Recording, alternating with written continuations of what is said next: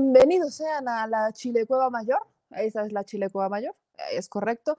Bienvenidos sean todos ustedes a esta Chile Cueva Mayor, en donde estamos transmitiendo con mucho gusto para todas y todos ustedes en vivo este lunesito 18 de octubre. Qué bonita semana, ¿verdad, señor productor? Qué bonita semana. Excelente semana, señor productor. Y es que, mi querida Chile Banda, hay mucha información. Lo prometido es deuda. Hoy, ahora sí que hoy a las 10 de la noche tendremos este debate entre dos expertos, dos analistas, asesores que han trabajado y trabajan día a día en el sector energético, uno analizando todo lo que tiene que ver con el sector energético, que si la nacionalización y demás, usted lo conoce, el doctor Ángel Valderas, y por el otro lado, un analista y asesor también en el sector energético. Él ha asesorado más a empresas, que es justo el otro lado de la moneda, el ingeniero eh, Ramsés Pech. Hoy, hoy, ese debate sobre, evidentemente, la reforma eléctrica. Ustedes nos pidieron debate con expertos. Aquí está el debate con expertos. Así que si tienen ustedes puntos, y me encantaría que pudiéramos debatir esos puntos, me los ponen en los comentarios para que podamos sumarlos al debate. Si tienen dudas, si han visto, les ha generado algún tipo de, eh, no sé, cuestionamiento o lo que tenga que ver con la reforma eléctrica que ha propuesto el presidente Andrés Manuel López Obrador, pónganmela en los comentarios para que la podamos poner sobre la mesa con estos dos expertos en temas energéticos para ver las virtudes de la reforma eléctrica que tenemos para todas y todos ustedes. Entonces, mi querida Chilebanda, mi querida Chilebanda bella, divina y preciosa, vamos a darle porque la información así nos lo está pidiendo.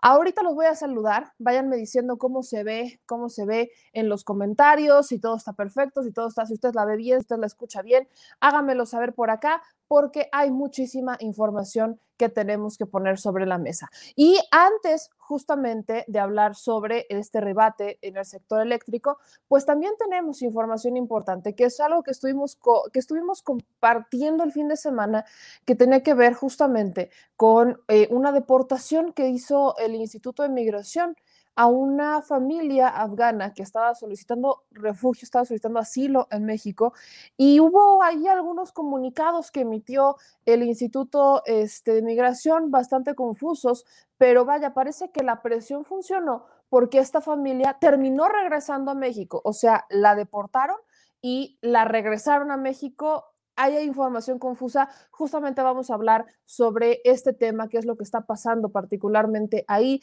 estuvo bien, estuvo mal, cuál es el, el procedimiento que, tiene eh, que, que se tiene que llevar a cabo a la hora de solicitar refugio y asilo en México, pero incluso antes de poder hacer esta entrevista, quiero que hablemos sobre un tema que tiene que ver con la justicia. Y fíjese, el viernes eh, fuimos a la Feria Internacional del Libro. Yo les tengo que decir, estoy encantada de la respuesta que, tuvimos por parte de ustedes.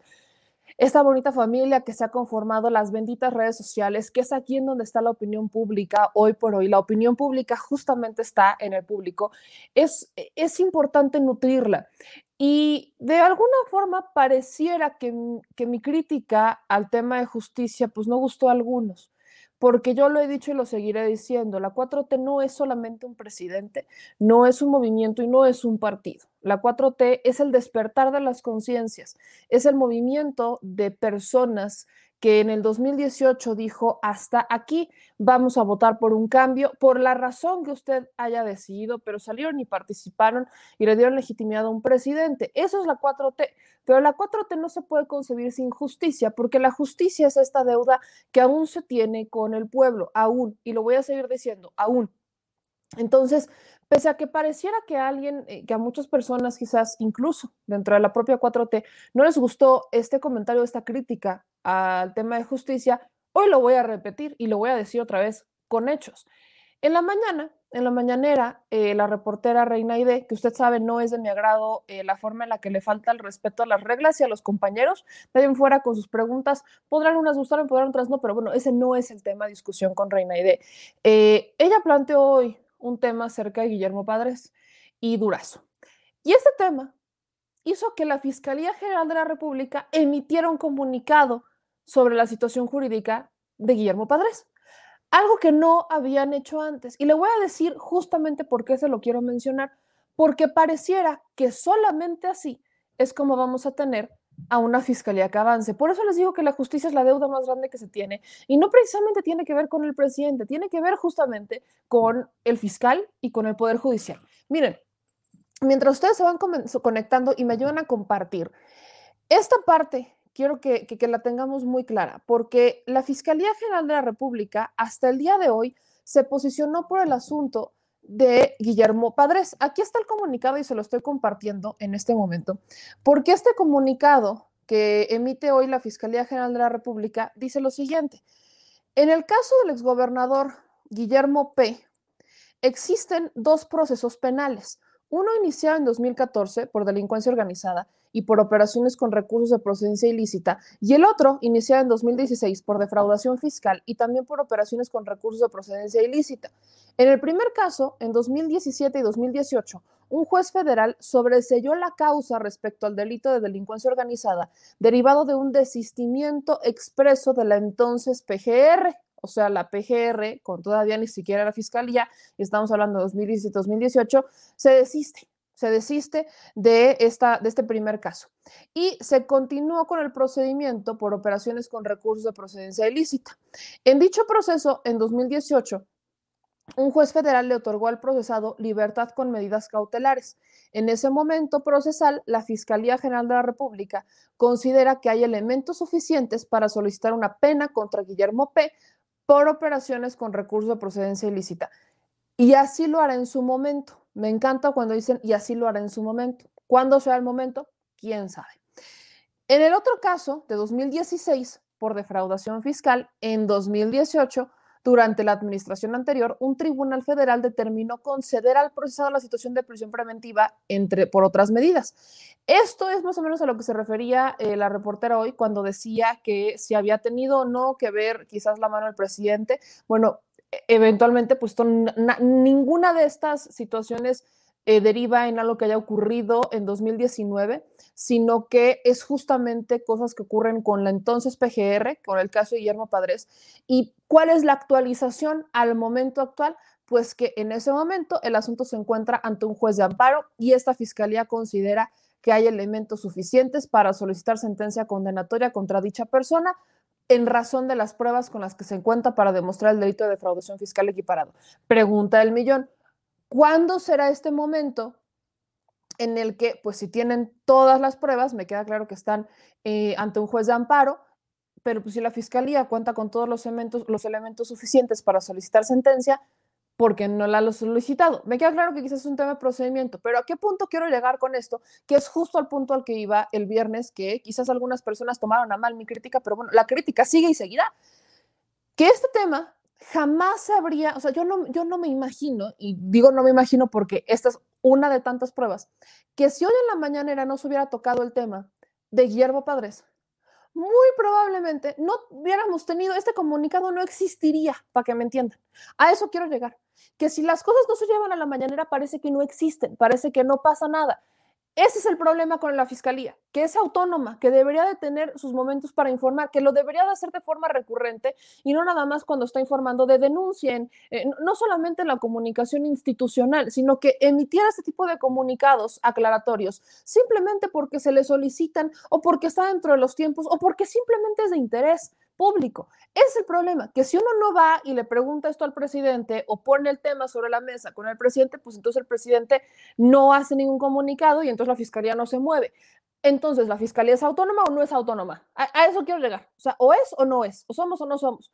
Porque para unas cosas está muy buena, pero para otras no. A eso justamente iba que no debemos de estar bajo esta expectativa en donde lamentablemente pues ni siquiera es el tema del presidente, y se lo repito, esto no es un tema que tenga que ver con el presidente, esto tiene que ver con el Poder Judicial y tiene que ver con la Fiscalía General de la República. De no ser porque estos temas se llevan a la mañanera, entonces no sabríamos ni siquiera cuál es la situación jurídica de Guillermo Padres, porque aunque se le pregunte a través de transparencia, la Fiscalía no te responde. Yo sigo esperando a ver a qué hora la Fiscalía me responde cuántas, cuántos procedimientos ha iniciado, siquiera de investigación, en contra de elementos o agentes del Ministerio Público por abrir o realizar o integrar mal una carpeta de investigación, algo que fue una de las primicias más grandes que habría dado Gertz Manero en cuanto asume la Fiscalía General de la República. Él dijo que una de las cosas más importantes que se tenía que cambiar en la Fiscalía, y es parte de su modificación y de incluso las reglas que pidió, pues que se tenía que sancionar a aquellos que integraran mal una carpeta de investigación. Pues mi pregunta sigue estando en el aire. ¿Cuántas personas? No estoy preguntando datos personales, ni tampoco estoy pidiendo nombres, ni mucho menos.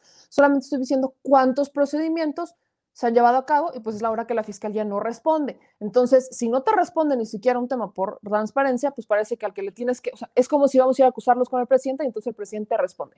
Eso es lo que particularmente a mí me preocupa y por eso quería poner ese tema sobre, sobre la mesa, pues. Y pues bueno, Chile Banda, eh, gracias a todos los que nos están ayudando a compartir, gracias a todos los que nos están este, siguiendo por aquí. Aquí ya veo algunos de sus comentarios que ya están uniéndose con nosotros. Este, me encanta. Arturo Ortega, el debate es a las 10, ya empezará en un momento más.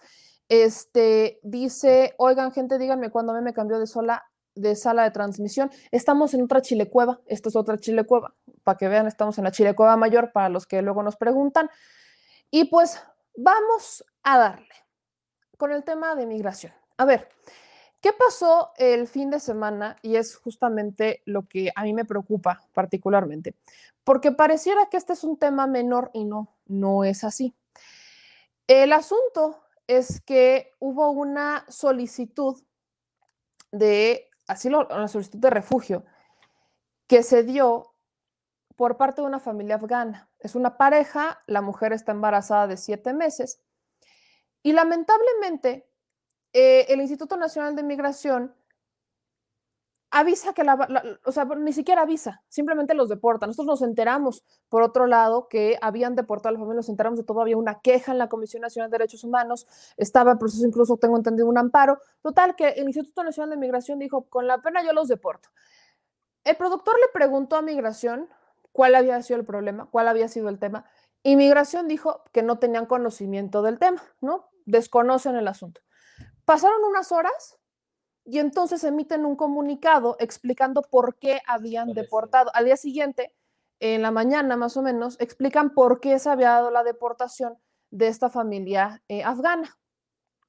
Y entonces eh, dice Migración que no coincidía el, este, no coincidía su declaración, que no coincidía lo que estaban diciendo había inconsistencias exactamente en lo que estaban declarando y que nunca eh, habían solicitado la, este, el refugio, ¿no? Aquí está incluso el, el, comunicado, esto es lo que mandó Migración. Esta es la explicación que da, ¿no? El Instituto Nacional de Migración informa sobre personas de origen, de origen afgano eh, inadmitidas y dice aquí, el Instituto Nacional de Migración informa que una pareja de personas originarias de Afganistán arribó el pasado 13 de octubre a la Terminal 1 del Aeropuerto Internacional de la Ciudad de México, pero fueron inadmitidas y regresadas al lugar de procedencia, o sea, a Turquía, el 14 de octubre, de acuerdo con los procedimientos establecidos por la ley por las siguientes razones. Al llegar al filtro migratorio incurrieron en inconsistencias, no acreditando los motivos de su viaje. Asimismo, al pasar a segunda revisión para corroborar la información, reiteraron por escrito de puño y letra que se encontraban en México por motivos de turismo, pero no acreditaron domicilio de estancia, actividades a realizar y vuelo de salida del país. No existía una solicitud previa de asilo ante la autoridad mexicana en el exterior, como en los casos anteriores registrados de esta nacionalidad que ingresaron al país en días pasados.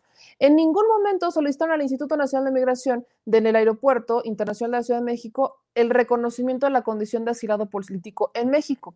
El Instituto Nacional de Migración nunca fue notificado oficialmente, me encanta porque cuando dicen nunca fue notificado oficialmente quiere decir que sí sabían, pero no tenían como la hoja con membrete y firma, ¿no? pero sí conocían este, oficialmente de la promoción de un amparo para las personas referidas y las personas extranjeras han iniciado un procedimiento oficial ante la autoridad mexicana en el exterior para obtener la condición de asilo como debieron hacerlo desde un principio. Déjame decirle que eso es totalmente falso. Esto de que tenían que haberlo hecho antes de ingresar a México es falso, no es necesario. De hecho, pues uno de los requisitos para solicitar asilo es que estés dentro del territorio nacional.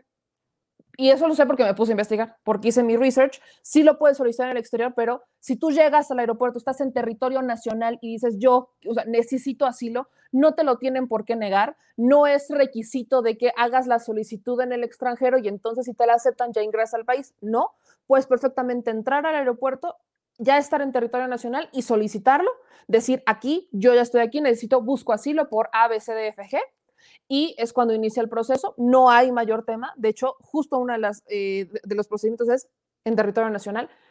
Y aquí dicen es que lo tenían que hacer en el extranjero. Total, que efectivamente esta familia la regresan, hace la solicitud en el extranjero y la regresan. Lamentablemente, esta situación tiene muchas otras complicaciones que, que pareciera que no se están viendo o que no se quieren ver. Y por eso yo le agradezco muchísimo a Lorena Cano de Imumi que esté con nosotros para explicarnos justamente cuáles fueron las fallas en el proceso, qué es lo que pasó aquí y qué es lo que está pasando alrededor de estas, eh, pues estos procedimientos que se tornan bastante complicados. Lorena, muchísimas gracias por acompañarnos. ¿Cómo estás? Buenas noches. Hola, ¿qué tal? ¿Cómo estás? Buenas noches. Muchas gracias por la invitación. Muchas gracias a ti por acompañarnos, Lorena, y ayúdame a explicarle a nuestra audiencia ¿Qué es lo que pasó? Porque justo nosotros nos enteramos a través de ustedes cómo se había dado este, eh, pues esta deportación que no tenía razón, no tenía sentido, porque vimos los documentos que ustedes publicaron donde sí existía esta solicitud, existía aparte una queja en la eh, CNDH y aparte había un amparo. ¿Cómo es que se dio esta deportación? Así es. Bueno, pues primero me da muchísimo gusto que sí hiciste un buen research, porque me parece que tienes como bastante conocimiento, ya avanzaste muchísimo del caso. Eh, nosotras nos enteramos el miércoles que eh, esta familia, conformada por un par de esposos, Nilo y Sabi, llegaron a México eh, por invitación de unos mexicanos. ¿Quiénes eran estos mexicanos? Bueno, pues nada extraordinario, amigos de, estudios, ¿no? Estaban estudiando eh, Xavi y un mexicano en China, ¿no? En 2016 se conocieron, hicieron muy buenas migas y pues frente a esta situación por la que atraviesa Afganistán, eh, Víctor, que se llama Víctor el chico mexicano, le dice a Sabi, pues sabes qué, vente a México, ¿no? Aquí pueden eh, pues reiniciar su vida, eh, puedo hacer una invitación para que ustedes puedan venir a México y pues aquí que soliciten protección. de una manera previa a, todo lo que ocurrió la semana pasada, eh, pues ahora nos contaron que ellos ya tenían meses intentando poder obtener algún tipo de visado para poderse internar a México, porque no es nada sencillo eh, realizarlo. Y cuando se acercaron a una eh, representación consular mexicana, solicitaron información sobre las visas humanitarias, ¿no? Porque existen visas por razones humanitarias para el Estado mexicano y eh, en, el consulado pues les informaron que era algo muy complejo y muy tardado, pese a que se trata de documentos de internación urgente, ¿no? Les dijeron que pues lo más sencillo era tramitar visas de turismo para que una vez que llegaran a México, como bien dijiste, pudieran acercarse a la autoridad competente y solicitar protección internacional en México. Bueno, pues después de mucho batallar, alrededor de tres o cuatro meses, por fin pudieron obtener estos visados de, de turismo eh, pudieron comprar los boletos de avión para poderse trasladar. Salen desde el martes pasado eh, de su país de origen, llegan a, México y pues la sorpresa es que eh, los pasan a segundo filtro. ¿Qué, sucede? Normalmente el Instituto Nacional de Migración, y, esto lo menciono porque no se trata de un caso aislado, normalmente migración de manera muy aleatoria y, y pues muy a su consideración, ¿no? O sea, muchas veces es de manera arbitraria y no de una manera justificada, pasa a un segundo filtro a las personas. Eh, les hacen preguntas eh, sobre esto que menciona eh, esta nota informativa del instituto, cuál es su propósito de viaje, si tienen dónde quedarse, dónde se van a quedar, cuánto dinero disponen para estar en, en, el país, cuánto tiempo piensan estar en el país, etcétera. Obviamente, si ellos vienen con visas de turismo, no podían manifestar inicialmente otra cosa manifestaron sus visados, lo tenían eh, con ellos y manifestaron que ellos habían sido invitados por personas mexicanas, tenían una invitación con copias de, sus identificaciones, etcétera. Eh, Víctor recibe una llamada telefónica por parte de migración para hacer confirmación de esta información. Preguntan si él efectivamente realizó esta eh, invitación. le preguntan de dónde se conocen, es decir, todo un interrogatorio ahí pues de, rutina. Víctor confirmó que los había invitado, que él mandó esta carta de invitación, eh, confirmó eh, la realización de los visados en el exterior, mandó una copia de su INE por vía WhatsApp a este número del que le llamaron y dice que pues después de todo esto lo bloquearon de ese WhatsApp. Él pensó que pues todo estaba bien si ya se había confirmado esta información pero pues resulta que nunca salieron del aeropuerto, pasaron ahí eh, pues prácticamente eh, todo el día, toda la noche, y al siguiente día, el miércoles en la mañana, pues nos, nos ubican a nosotras, ¿no? no nos buscan eh, a Imumi, nos piden apoyo, pues porque esta situación estaba ocurriendo, pero efectivamente ya era demasiado tarde, o sea, bueno, ya teníamos mucho tiempo, ya habían pasado más de 12 horas desde el arribo del avión, a territorio mexicano. Los amparos de por sí no son mágicos, ¿no? Son, eh, son muy poco expeditos. Eh, y pues obviamente no, no daba tiempo para que llegara eh, la suspensión antes de que las personas fueran devueltas. Promovimos un amparo indirecto en materia penal, justamente en contra no nada más de esta posible deportación o expulsión o cualquier figura que utiliza el instituto para, para sortear ¿no? las, los amparos y, cualquier procedimiento eh, judicial o jurisdiccional que uno promueva, o sea, le llama de diferentes maneras de acuerdo a la situación. Eh, promovimos este amparo eh, y a las pocas horas supimos que los estaban trasladando a Cancún. El amparo sí llegó, llegó a tiempo, pudimos manifestar que, ellos se encontraban en Cancún. De hecho, cuando los trasladaron en el avión a Quintana Roo, otro pasajero les hizo favor de prestarles un teléfono, se comunicaron con nosotros y dijeron, no sabemos qué hacer, nosotros ya manifestamos que queremos protección, que, o sea, no venimos de paso ni de paseo, no venimos a quedarnos, pero la forma en la que pudimos ingresar a México fue con esta visa. Nosotros pues les dimos allí una orientación, les dijimos que pues hablaran con el piloto, porque muchas veces eh, es así como funciona este tema.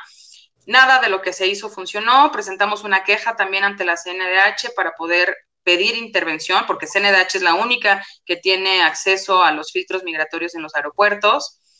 Y pues nada, buscamos a Naciones Unidas, a la Comisión Mexicana de Ayuda a Refugiados, y, y, pues nada fue suficiente porque parece que el Instituto Nacional de Migración pues es todopoderoso, ¿no? ¿no? No hay costos políticos, no hay ningún tipo de, balance en el poder frente al Instituto Nacional de Migración. Ellos, pues parece que pueden hacer lo que quieran y lo hicieron, ¿no? Finalmente eh, rechazan, porque esa es la figura que les aplicaron a, la familia afgana, los rechazan de, de México. Esto quiere decir, para migración, ellos nunca pisaron territorio mexicano eh, los mandan a Turquía y de Turquía pretendían mandarlos a Irán y de Irán a Afganistán. Esa era la ruta. Todo esto, pues obviamente con costos a las aerolíneas, con violaciones a los derechos de estas personas, porque pues los están mandando al lugar en el que su vida, su libertad y su seguridad se ven amenazadas. Esa es la figura del asilo, ¿no? Y como bien mencionabas, ellos no tenían por qué hacer ningún movimiento previo de asilo fuera del territorio porque ese tipo de asilo solamente es el asilo político, el diplomático, al cual acceden personajes como Evo Morales en su momento, ¿no? Estas personas son personas refugiadas, eh, pues normalmente ordinarias, pues, y eh, pues nada, ellos lo que tenían que haber hecho es lo que tú dijiste antes, ¿no? Cruzar la frontera internacional y tienen 30 días desde que llegan a México para solicitar asilo ante la Comar. Obviamente esto no ocurrió, pues se mediatizó muchísimo el caso, sobre todo pues porque el Estado mexicano, como siempre, entró en contradicción con sus propias declaraciones, ¿no? Un día el canciller eh, recibe con los brazos abiertos a personas afganas y al otro día les cierra la puerta en la nariz el Instituto Nacional de Migración, ¿no? Entonces, bueno, pues en esencia fue eso, después de mucho batallar, les retuvieron los pasaportes, la aerolínea les retuvo los pasaportes por instrucciones del Instituto Nacional de Migración, no se los querían devolver, o sea, no, los tenían totalmente pues allí eh, privados de, cualquier posibilidad, privados de la libertad. Al final, eh, quien eh, tuvo una intervención muy atinada, me parece que fue Cancillería, ¿no? La Secretaría de Relaciones Exteriores al final, pues sí, metió mano, por decirlo de alguna manera, intervino. y pues en negociaciones con el Instituto Nacional de Migración, logró que pues pudieran devolverle sus pasaportes, comprar pasajes de regreso, porque hubo que comprar pasajes de vuelta, y se pudieran internar el día eh, domingo, eh, ayer, a, territorio mexicano, otra vez por el Aeropuerto Internacional de la Ciudad de México. Entonces, bueno, no sé si me vas a hacer otra pregunta, pero yo podría seguirme, ¿no? Con todas las violaciones. Eh, efectivamente, migración no es la autoridad que debería de determinar si una persona es reconocida como refugiada o no en México, pero sí tienen la obligación por ley de hacer detección de necesidades de protección de oficio. Entonces, ¿esto qué quiere decir? Que una persona no va a llegar con el fundamento de ley en la mano a decir, yo de acuerdo al motivo de género o de persecución por cuestiones políticas, me constituyo en refugiado, ¿no? O sea, las personas no, no traen un speech armado, las personas solo huyen de sus países. Inmigración tiene la obligación de detectar estas necesidades de protección. Máxime, que pues es un hecho notorio y de conocimiento público, a menos que nunca abran redes sociales, ni noticieros, ni nada el personal de migración, para que no sepan cuál es la situación actual de Afganistán, ellos tendrían que haber eh, enviado de oficio eh, este caso a la Comar. No importa si las personas manifiestan o no que son refugiadas, inclusive hay personas refugiadas que tienen que ingresar con documentación falsa o con documentación verdadera con información falsa. ¿Por qué? Porque son perseguidos. Esa es la naturaleza y la ley y el derecho internacional les protege y les exime de inclusive eh, sanciones penales por cruzar de esta manera las, las fronteras, ¿no? Eh, adicionalmente, como ya lo mencionabas, Nilo es una mujer que está embarazada, ¿no? Y entonces ahí pues también eh, se quiebra eh, este principio con perspectiva de género y además interseccional. Ella no habla inglés, no habla español, es, tiene siete meses de embarazo, es refugiada afgana, etcétera, ¿no? Y todo esto es ignorado por el instituto para que salgan con este tipo de información, ¿no? A, a, la opinión pública, a decir, pues es que ellos para qué no dijeron nada, ¿no?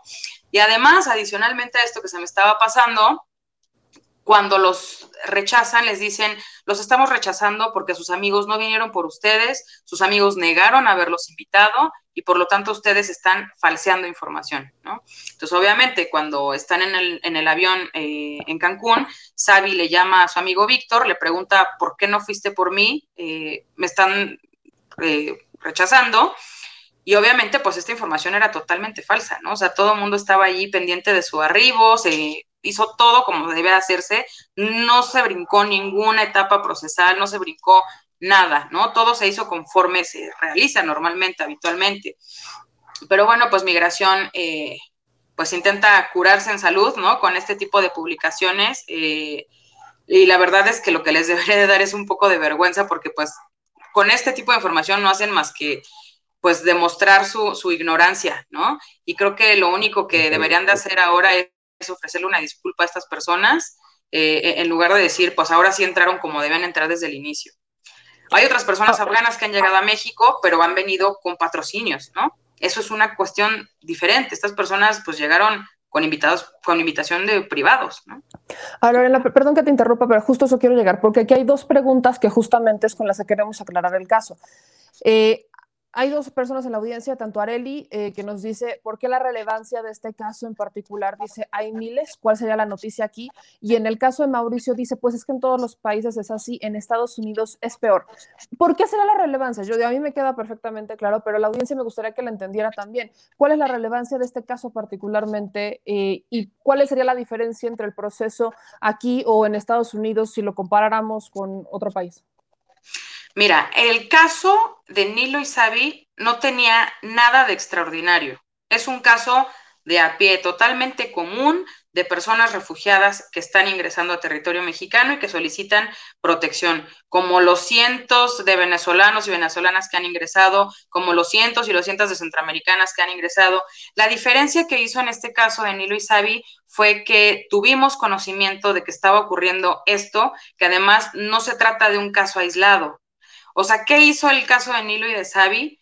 Poner en la opinión pública lo que sucede todos los días en los aeropuertos, no nada más en el de Ciudad de México. ¿no? Eh, ¿qué, sucedió aquí? Pues que obviamente se exacerbaron ¿no? las, las, características de las personas, pues son personas afganas, ya habíamos dicho, hubo una posición de Cancillería muy clara ¿no? en la opinión pública. Eh, es una mujer embarazada en situación eh, específica de vulnerabilidad, Y, lo que pasa con este caso es esto, ¿no? O sea, solamente evidencia lo que pasa todos los días un montón de gente en los aeropuertos. Les privan de la libertad, les quitan teléfonos, no pueden acceder a la justicia, en pocas palabras. Ellos pues tenían eh, esta facilidad o digamos que este, este privilegio de conocer personas mexicanas y esas personas mexicanas se movieron para buscar asistencia jurídica y apoyo mediático. Esa, me parece que es la diferencia de, este caso frente a otros, pero pues si queremos buscarle algún otro recoveco no lo hay, ¿no? O sea, lo único que pasa es decir, como les pasó a Nilo y a Sabi, les pasa todos los días a, cientos y cientos de personas en el aeropuerto de México. Y la otra cuestión que también me parece eh, importante es eh, por qué México y por qué no Estados Unidos. O, en Estados Unidos la cosa es peor, eh, pero bueno, creo que aquí lo que no tendremos que estarnos cuestionando es a ver quién viola más o mejor los derechos humanos de las personas, ¿no? Al contrario, deberíamos de, poner en la mesa eh, la pregunta de quién protege mejor. El Estado mexicano debería de proteger mejor por muchas razones, entre otras porque tiene cientos de mexicanos refugiados en el exterior y no nada más en Estados Unidos. ¿no? Esto es una cosa también como muy de congruencia, muy de perspectiva de derechos humanos y sí, efectivamente, ha habido muchas personas afganas que han llegado a México, han llegado a territorio mexicano, pero no han venido para quedarse a vivir en México. Estas personas que llegaron eh, con patrocinios, eh, algunas de, algunas eh, empresas grandes, arribaron a territorio mexicano, porque entre otras cosas México es uno de los países que nunca ha cerrado sus fronteras a pesar de estar en la pandemia, y ha habido esta facilidad, ¿no? El gobierno ha tomado la decisión de colaborar para que estas personas puedan internarse, pero hoy prácticamente la mitad de todos estos afganos y afganas que han llegado a territorio mexicano o ya se fueron a Estados Unidos o ya se fueron a Canadá, porque ese era el plan desde el inicio, que estas personas llegaran a este territorio y después pudieran hacer eh, el cruce. ¿Por qué no viajan directamente a Estados Unidos? Bueno, pues sí, efectivamente, porque hay otro tipo de restricciones, ¿no? Pero pues repito, aquí no se trata de ver a ver quién viola más derechos, ¿no? Sino más bien cómo como Estado mexicano y como población, más allá del gobierno, debemos de, de analizar este tipo de cosas.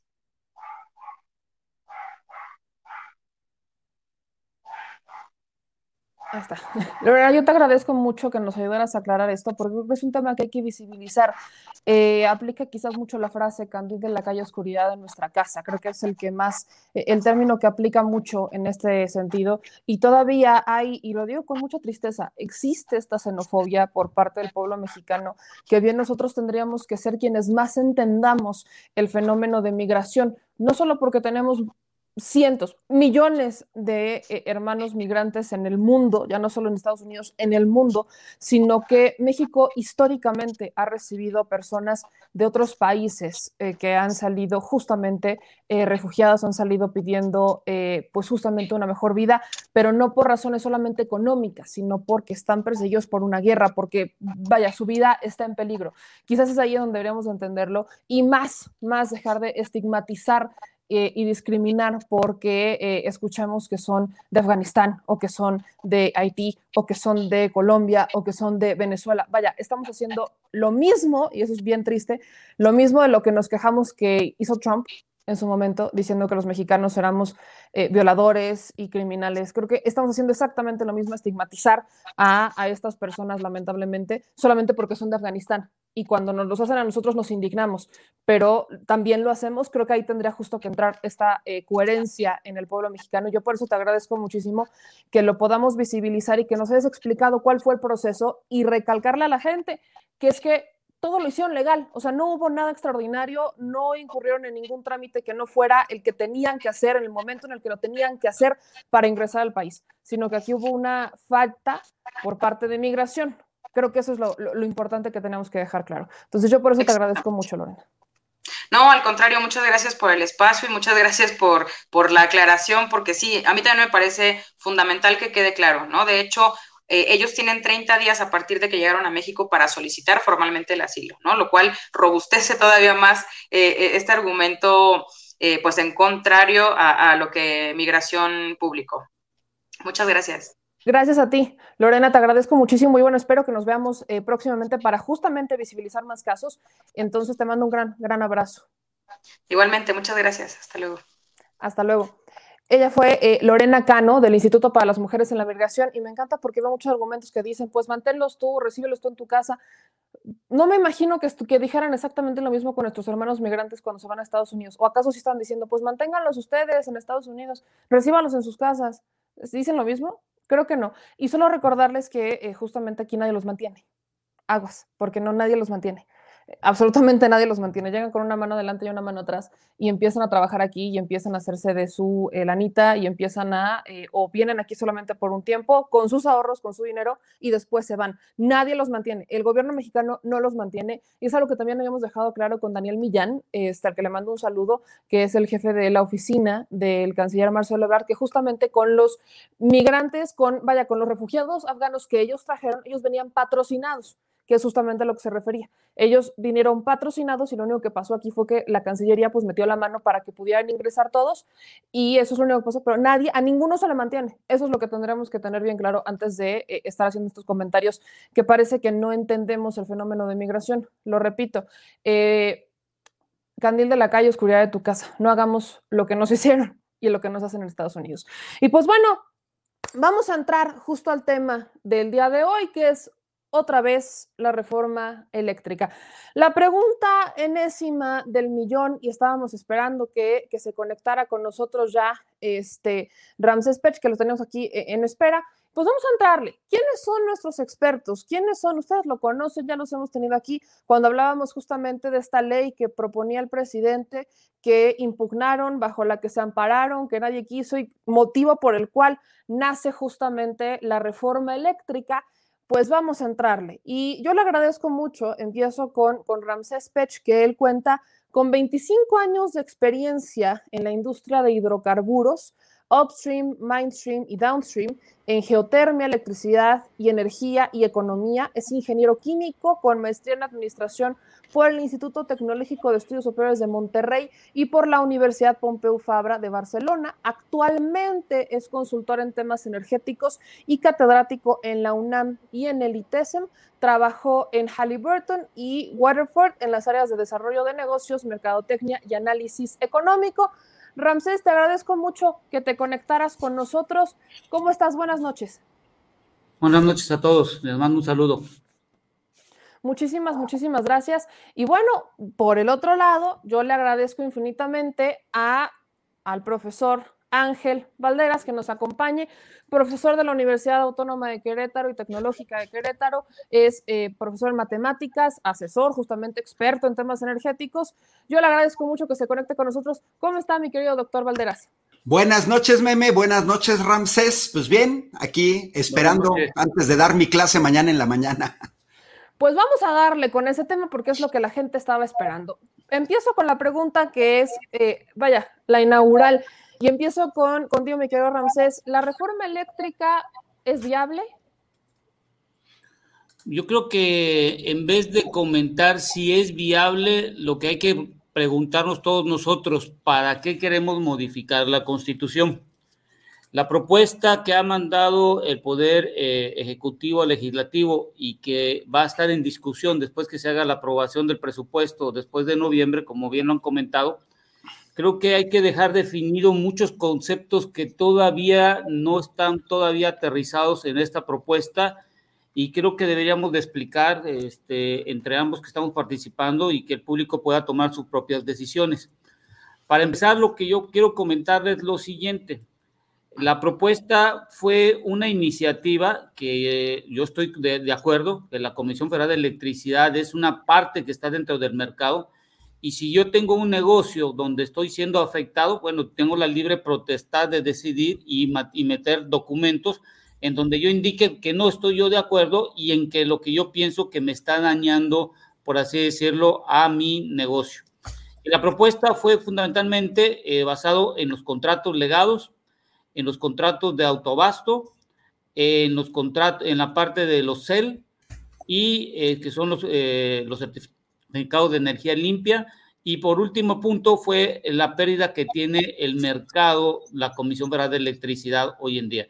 De ahí se basó la propuesta y lo que hay que dejar en claro que los dos primeros puntos, que son la de parte de legados y de autoabasto, estos dos modelos surgieron en el 92 a razón de que la Comisión Federal de Electricidad en su momento dado, cuando se pretendió firmar el Tratado de Libre Comercio en el 94, hubo un, un, acuerdo entre las partes que en su momento tenían la administración del país y sacaron estos dos tipos de modelo para que empresas que venían aquí en México pudieran generar su propia electricidad o, en dado caso, que vendieran a la Comisión Federal de Electricidad ligadas a un tiempo que dura el contrato. En cuanto a los certificados de energía limpia, que salieron a raíz de la reforma eh, energética del 2013-2014, creo que eh, hay que dejar un preámbulo muy bien establecido que es una energía limpia y la energía limpia es todo aquello que puede producir menos de 100 kilogramos de dióxido de carbono. No solo está contemplando energía eólica solar, también hay cierto tipo de biomasas. Y en los certificados de energía limpia hay mucha eh, confusión en si las plantas de hidroeléctricas deberían de estar. Y yo estoy de acuerdo que deben de estar siempre y cuando se demuestre que hicieron una inversión, como lo están haciendo hoy en día la Comisión Federal de Electricidad, actualizando y modernizando las plantas. Y por último, lo del mercado que está perdiendo la Comisión Federal de Electricidad. Eh, más adelante, si tenemos oportunidad, les presento un análisis que realizamos y se confirma lo que dijo la secretaria de Energía, que el 45% de la electricidad lo genera la Comisión Federal de Electricidad y el resto lo generan los privados. Solo que hay que diferenciar que en el mercado que hoy tenemos en día hay dos entes muy importantes, que es el mercado de la generación y el mercado de suministro. El mercado de generación se refiere a aquel que produce la electricidad y tiene que entregarla a un suministrador o a un comercializador que está para entregarse a un usuario final. Con estos dos puntos que acabo de comentar, hoy en día la Comisión Federal de Electricidad genera el 45%, pero tiene hoy en día el 76% del total de la electricidad que puede comercializarse en, este, en México. ¿Por qué? porque la CFE genera con sus propias plantas los, contratos que tiene con las empresas privadas de las PIE, le entregan a ella la electricidad y los contratos de, de subasta de largo plazo también le entregan la electricidad. Por eso tiene hoy en día el 76% la Comisión Federal de Electricidad y 24% privado de la electricidad que se maneja. Y por último, para cerrar esta primera parte, dejar que el mercado de generar, el mercado de de, la electricidad no está en la generación de la electricidad, sino está en la venta al usuario final, en donde representan en suma todo más o menos entre 700 y 800 mil millones de pesos, en donde la Comisión Federal de Electricidad, del total del dinero que acabo de mencionar, tiene el 80%. Por lo tanto, yo creo que hoy en día eh, lo que se está en boga, si va o no va, yo creo que deberíamos dar un paso hacia atrás y ver cómo nos podemos poner de acuerdo porque al final de cuentas, lo que hicieron las administraciones anteriores, la que actualmente está y la del futuro, es que en ninguna hemos visto un plan de largo plazo y cada quien está modificando en el tiempo que le compete las formas como se debe de hacer. Y hoy hay que entender que la electricidad es la garante de, de cualquier economía, porque hoy lo estamos viendo, por ejemplo, en China, en Europa, en Estados Unidos, en México también lo estamos viendo, que van a ser en el mediano y el largo plazo garantes importantes, sobre todo del desarrollo para posteriormente el crecimiento económico. Por eso dejo esta primera parte.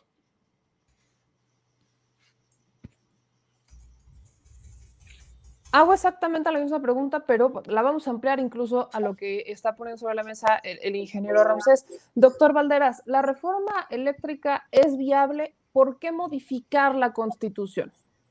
Mira, en primera yo digo, debe ser viable. A ver, me puse a revisar los cambios de artículos constitucionales en la época del neoliberalismo. De Miguel de la Madrid, 1982, a Enrique Peña Nieto, 2008. 495 artículos modificados. Tan solo Peña Nieto modificó 155 artículos, Felipe Calderón modificó 110, modificaron cinco veces el artículo 25, seis veces el artículo 27, ocho veces el artículo 28. Modificar la constitución por el gobierno de Andrés Manuel López Obrador es legal, es legítimo y es democrático. Lo que no era legal, ni legítimo, ni democrático, fue la violación permanente al artículo 27 constitucional que impedía la generación de energía eléctrica por parte de privados. Ya en 2008, vigente el artículo 27, la CRE, Comisión Reguladora de Energía, señalaba que el 44% de la generación de energía eran ya privados, a pesar de que estaba prohibido en la Constitución. Y, y de ese 44%, el 70% lo manejaban privados, extranjeros, porque aquí hay una cosa clara que tenemos que manejar. No podemos hablar de los privados, no es lo mismo privados mexicanos que privados extranjeros. Es una cuestión de soberanía y seguridad nacional.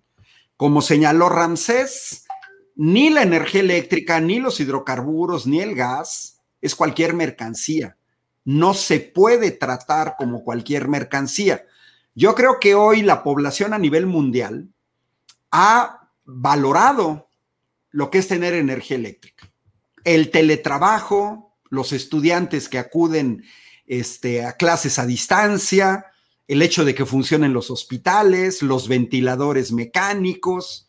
Hoy hemos visto que la electricidad, los celulares, las tabletas, las computadoras, es algo clave para la vida de una nación y no podemos depender de los extranjeros. Aquí tiene que ser muy claro.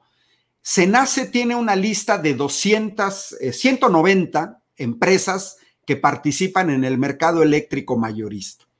Pero si revisamos realmente quiénes son empresas, no prestanombres, no empresas chiquitas, constituidas ahí para luego entregarse a los extranjeros, pues nos muestra que Comisión Federal de Electricidad, con los datos que dio la secretaria de Energía Rocío Nale eh, hace una semana, justamente el lunes, pues resulta ser que de 2008, que estaba prohibido, ya generaban el 44%.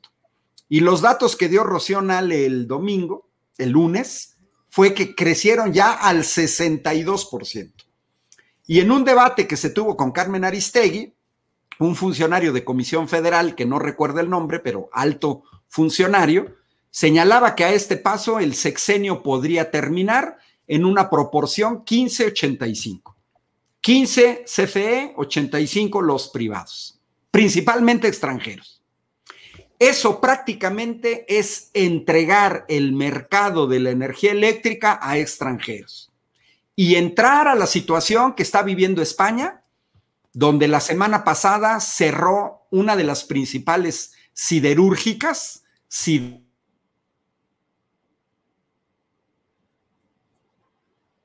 eh, pagar la electricidad.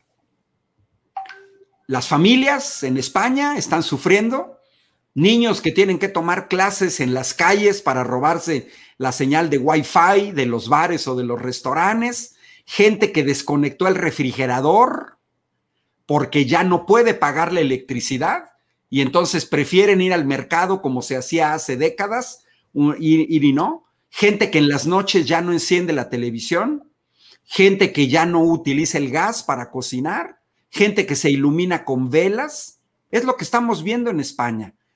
La electricidad y los energéticos no son cualquier cosa. No podemos discutir como una mercancía nada más, como si estuviéramos eh, fabricando plumas, cajitas, este, perfumes. No, es una cuestión de vida o muerte, como nos enseñan los 70 fallecidos por hipotermia en Texas, derivada de la onda gélida, que el problema no fue la onda gélida, el problema fue el sistema tejano de energía de electricidad. 70 muertos. La falta de electricidad en los países cálidos la ola de calor en España nos mostró que la gente necesita aire acondicionado. Y ahora que se acerca el invierno, todos los que hemos vivido en países fríos, sabemos que uno no puede estar en una casa a 2 grados, a 4 grados, a 8 grados, a 10 grados bajo cero, a 20 grados bajo cero, que es prácticamente todo el norte del mundo. Lo tenemos que ver en ese contexto. Un país que depende de extranjeros en sectores estratégicos, va a la quiebra. Ya los privatizadores entregaron el sistema financiero mexicano, los bancos, que no prestan, no prestan como hacen en sus países, viven del FOBAPROA, que es más cómodo. Se le entregó a, a pseudoempresarios mexicanos, los quebraron y se los venden a extranjeros. Hoy en el mercado eléctrico mexicano, eso es lo que vemos.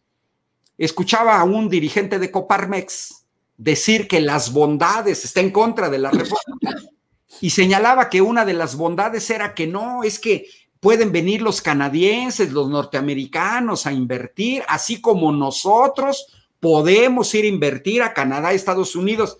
Pues muy bien, señores de Coparmex, ¿por qué no se han ido a invertir a Canadá y Estados Unidos? Ya los quisiera ver invirtiendo allá. ¿Qué les impide?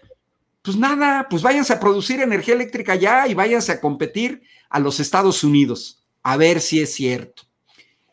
Eh, bueno, eh, coincido con Ramsés. Miren, la cuestión de la energía eh, hidráulica. Pues miren, si entramos al sitio web de Enel o Electricité de France o revisamos a nivel mundial, muchos países sí tienen considerada la energía hidráulica como una energía limpia, renovable y sin el problema de la intermitencia que tienen la solar y la eólica y que por lo tanto no requieren energía de respaldo. Cada país, y yo con esto cierro, cada país utiliza los recursos que tiene. El que tiene bosques como Rusia, como China, como Canadá, como Estados Unidos, lo utiliza. El que tiene agua, pues utiliza su agua. Y el que tiene aceite de oliva, pues utiliza el aceite de oliva. Cada quien utiliza los recursos que tiene. Nosotros también lo podríamos hacer. Y miren, se ha hecho mucha distorsión. No hay una sola ruta, con esto termino, de transición energética. Vean el caso de Francia. 75% de su energía eléctrica proviene del nuclear. Así. Francia, así. Solamente 5% de la eólica. Solar no llega ni al 2%. Hidráulica el 10%. Alemania, su principal fuente de generación de energía eléctrica es el carbón, 29%. Luego la eólica, 23%. 13% nuclear, 10% gas, 9% petróleo. Los mismos Estados Unidos hasta 2017, el 37% de su energía venía del petróleo, el 29% del gas natural, el 14% del carbón, es decir, el 80% en Estados Unidos venía de los hidrocarburos. Y Canadá, Canadá, el 60% de su energía eléctrica proviene de la energía hidráulica y el 15% de la nuclear y el 10% del gas y el combustóleo, combustóleo 9% carbón y solamente un 7% de energías renovables no hidráulicas. Cada país tiene un camino distinto de transición energética. Hoy España depende del gas de Argelia y el, gas ha aumentado cuatro veces, pero como depende del gas de Argelia, lo tienen que pagar. Alemania depende del gas de Rusia. Bueno, pues Angela Merkel, en una posición nacionalista, pensando en los intereses de Alemania, se le pone al tú por tú a Donald Trump y apostó por la construcción del gasoducto Nord Stream 2, que comenzará a funcionar en ocho meses. ¿Por qué? Pues porque a Alemania le sale más barato comprarle el gas a los rusos que a los norteamericanos. Yo creo que este contexto no lo debemos de perder de vista. La electricidad no es cualquier cosa y está en juego la soberanía nacional y el control del Estado. Regreso con usted, ingeniero eh, Ramsés. Menciona que no hay por qué eh, modificar la constitución, sino que hay que aprovechar la que se tiene y hacer los cambios, fortalecer la CFE, trabajar con lo que hay y no hacer cambios como lo están haciendo prácticamente cada administración que llega. En ese sentido le pregunto, ¿qué virtudes hay o qué bueno ha salido de la legislación vigente, de la reforma energética vigente? ¿Qué es lo bueno que se ha dado en el sector eléctrico que no se debería de modificar?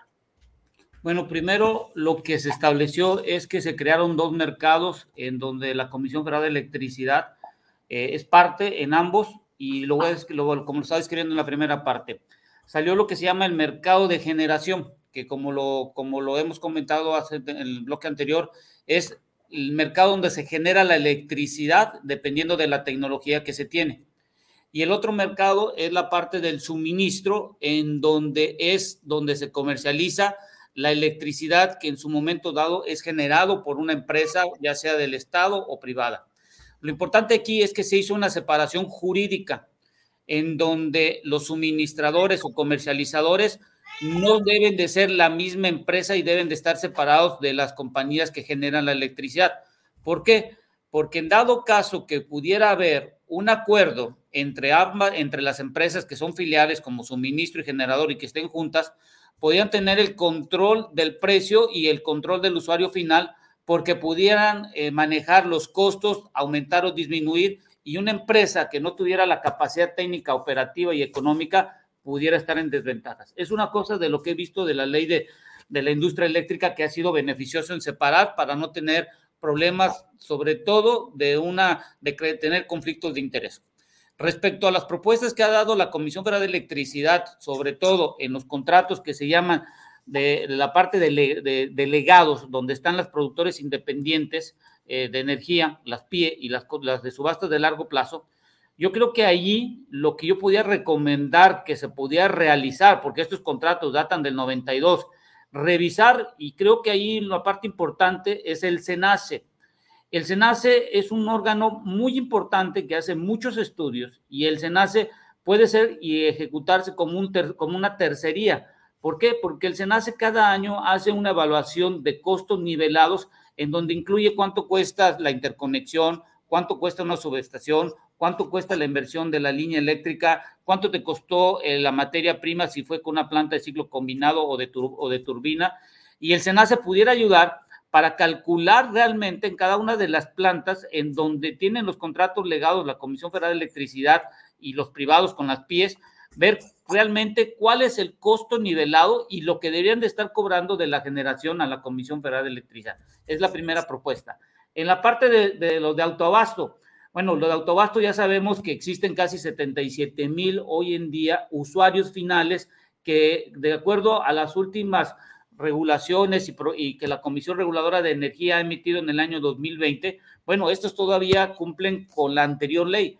Y lo que está en, la que está en la, parte de autobasto es que no pagan la, parte de transmisión y distribución. La ley actualmente, que es la ley de la industria eléctrica, en el diario oficial cada año se emite cuánto debes de pagar por cada kilowatt que tú transmites o, suministras y puede ser mayor de 220 kVA o menor de 200 kVA y creo que ese punto debería de ser integrado y modificado y eso tiene la protesta la Comisión Reguladora por medio de un resolutivo en que o pueda contemplar estos costos que no están hoy en día contemplados en esta parte de lo que llamamos nosotros de autoabasto. Esto es importante establecer que esto es una buena negociación que pudiera haber entre la Comisión Federal de Electricidad, entre los privados, y yo creo que si el presidente de la República ha mediado en función de varias cosas que se han realizado, creo que sería bueno para poder eh, conjeturar y ver qué es lo mejor para lo que podría ser para el país, no para el día de hoy, sino para el futuro. Y quería darles estos datos nada más, si me los permiten, miren.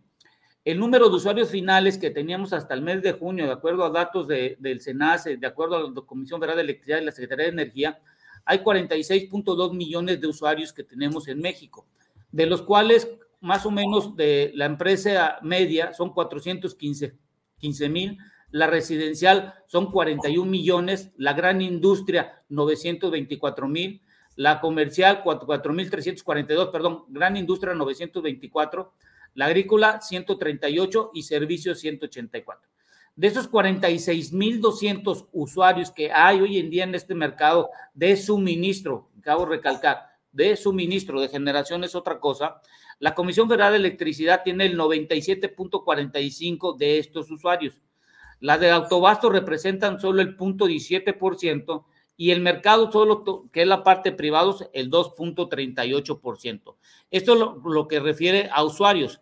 Lo que refiere cuando ya uno está viendo la comercialización de la energía, es decir, cómo se está vendiendo en el mercado.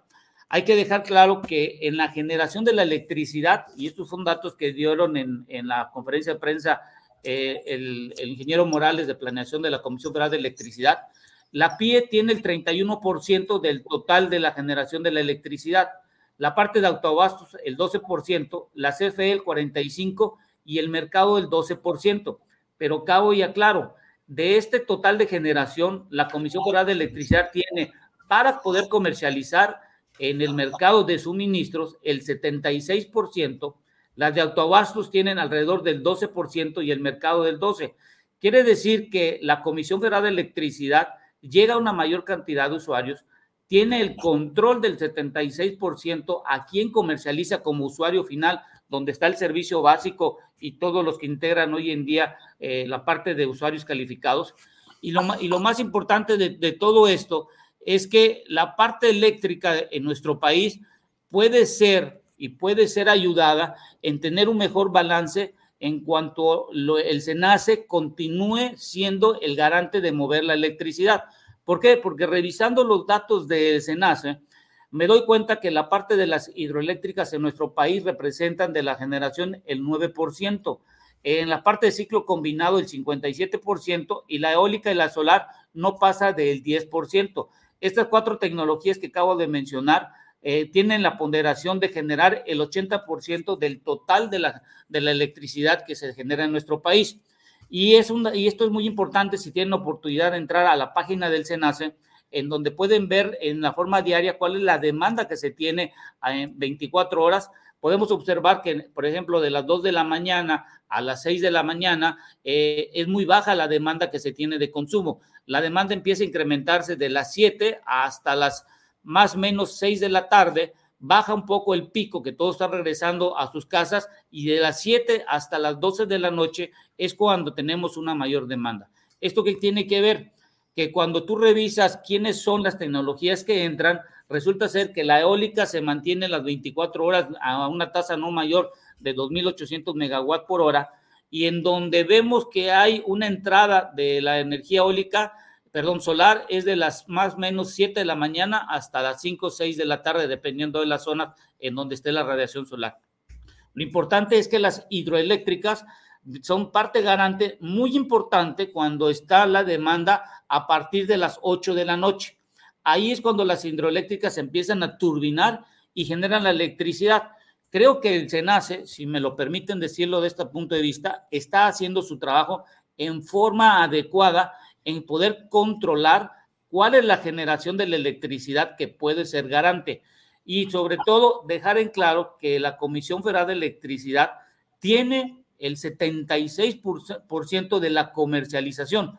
Creo que en el punto de autoabasto, en el punto de, de, la parte de los contratos, hay forma de cómo realizarlo y creo que si pudiéramos sentarnos con cada uno o se hiciera una mesa de trabajo en la Cámara de Diputados, y yo sí no estoy muy de acuerdo con los parlamentos abiertos, yo creo que deberían de escuchar primero a los que están involucrados en el mercado, y en este caso debe de ser la Comisión Federal de Electricidad, debería estar el SENACE, la Comisión Reguladora y cada uno de los representantes que están dentro de este mercado, en donde cada quien pueda exponer, porque muchas de las veces en, en los parlamentos solo hablamos o habla gente que realmente no están involucradas en el negocio, no son los que tienen el problema y no son los que deberían de estar hablando. Creo que si el Parlamento se hace en la Cámara de Diputados con y por, lo, y por los que están dentro del mercado ayudaría mucho, no en el presente, porque en el presente tenemos que ver la transición energética como, como, estamos comentando en el programa y sobre todo entender se refiere a la parte de la generación de electricidad. En varios estudios que he podido revisar a nivel mundial de la OPEP, de la Agencia Internacional de Energía, de Estados Unidos, de la Agencia de, Energía Internacional y de varios estudios que he podido observar, la industria de la parte de, de las energías primarias fósiles, que está el carbón, el gas natural y el petróleo, van a seguir siendo hasta el año 2050 garantes de, sobre todo, de utilizarse para poder crear y transformar la energía en energía. Esto hay que dejarlo claro porque mucha gente confunde en el sentido de que la parte eólica y solar son los garantes de la base de la matriz de la generación de la electricidad, cuando hoy en día sabemos que aquí en México el 60% es con gas natural y en el mundo lo vamos a ver, pero depende mucho del lugar y sobre todo el número de población que se tiene. Por ejemplo, como están hablando mucho del mercado de quiero comentarles que en el mercado de España, y esto es importante que todos podamos tener referencias sobre de este mercado de España, el mercado de España tiene dos, dos cosas muy importantes. Tiene dos tipos de mercados, en donde uno es el mercado regular o que se llama el PBPC, y en el cual hay 10.5 millones de usuarios. Y esta tarifa se va modificando cada hora y esto depende en función del precio del gas natural, como bien están estamos comentando en el programa.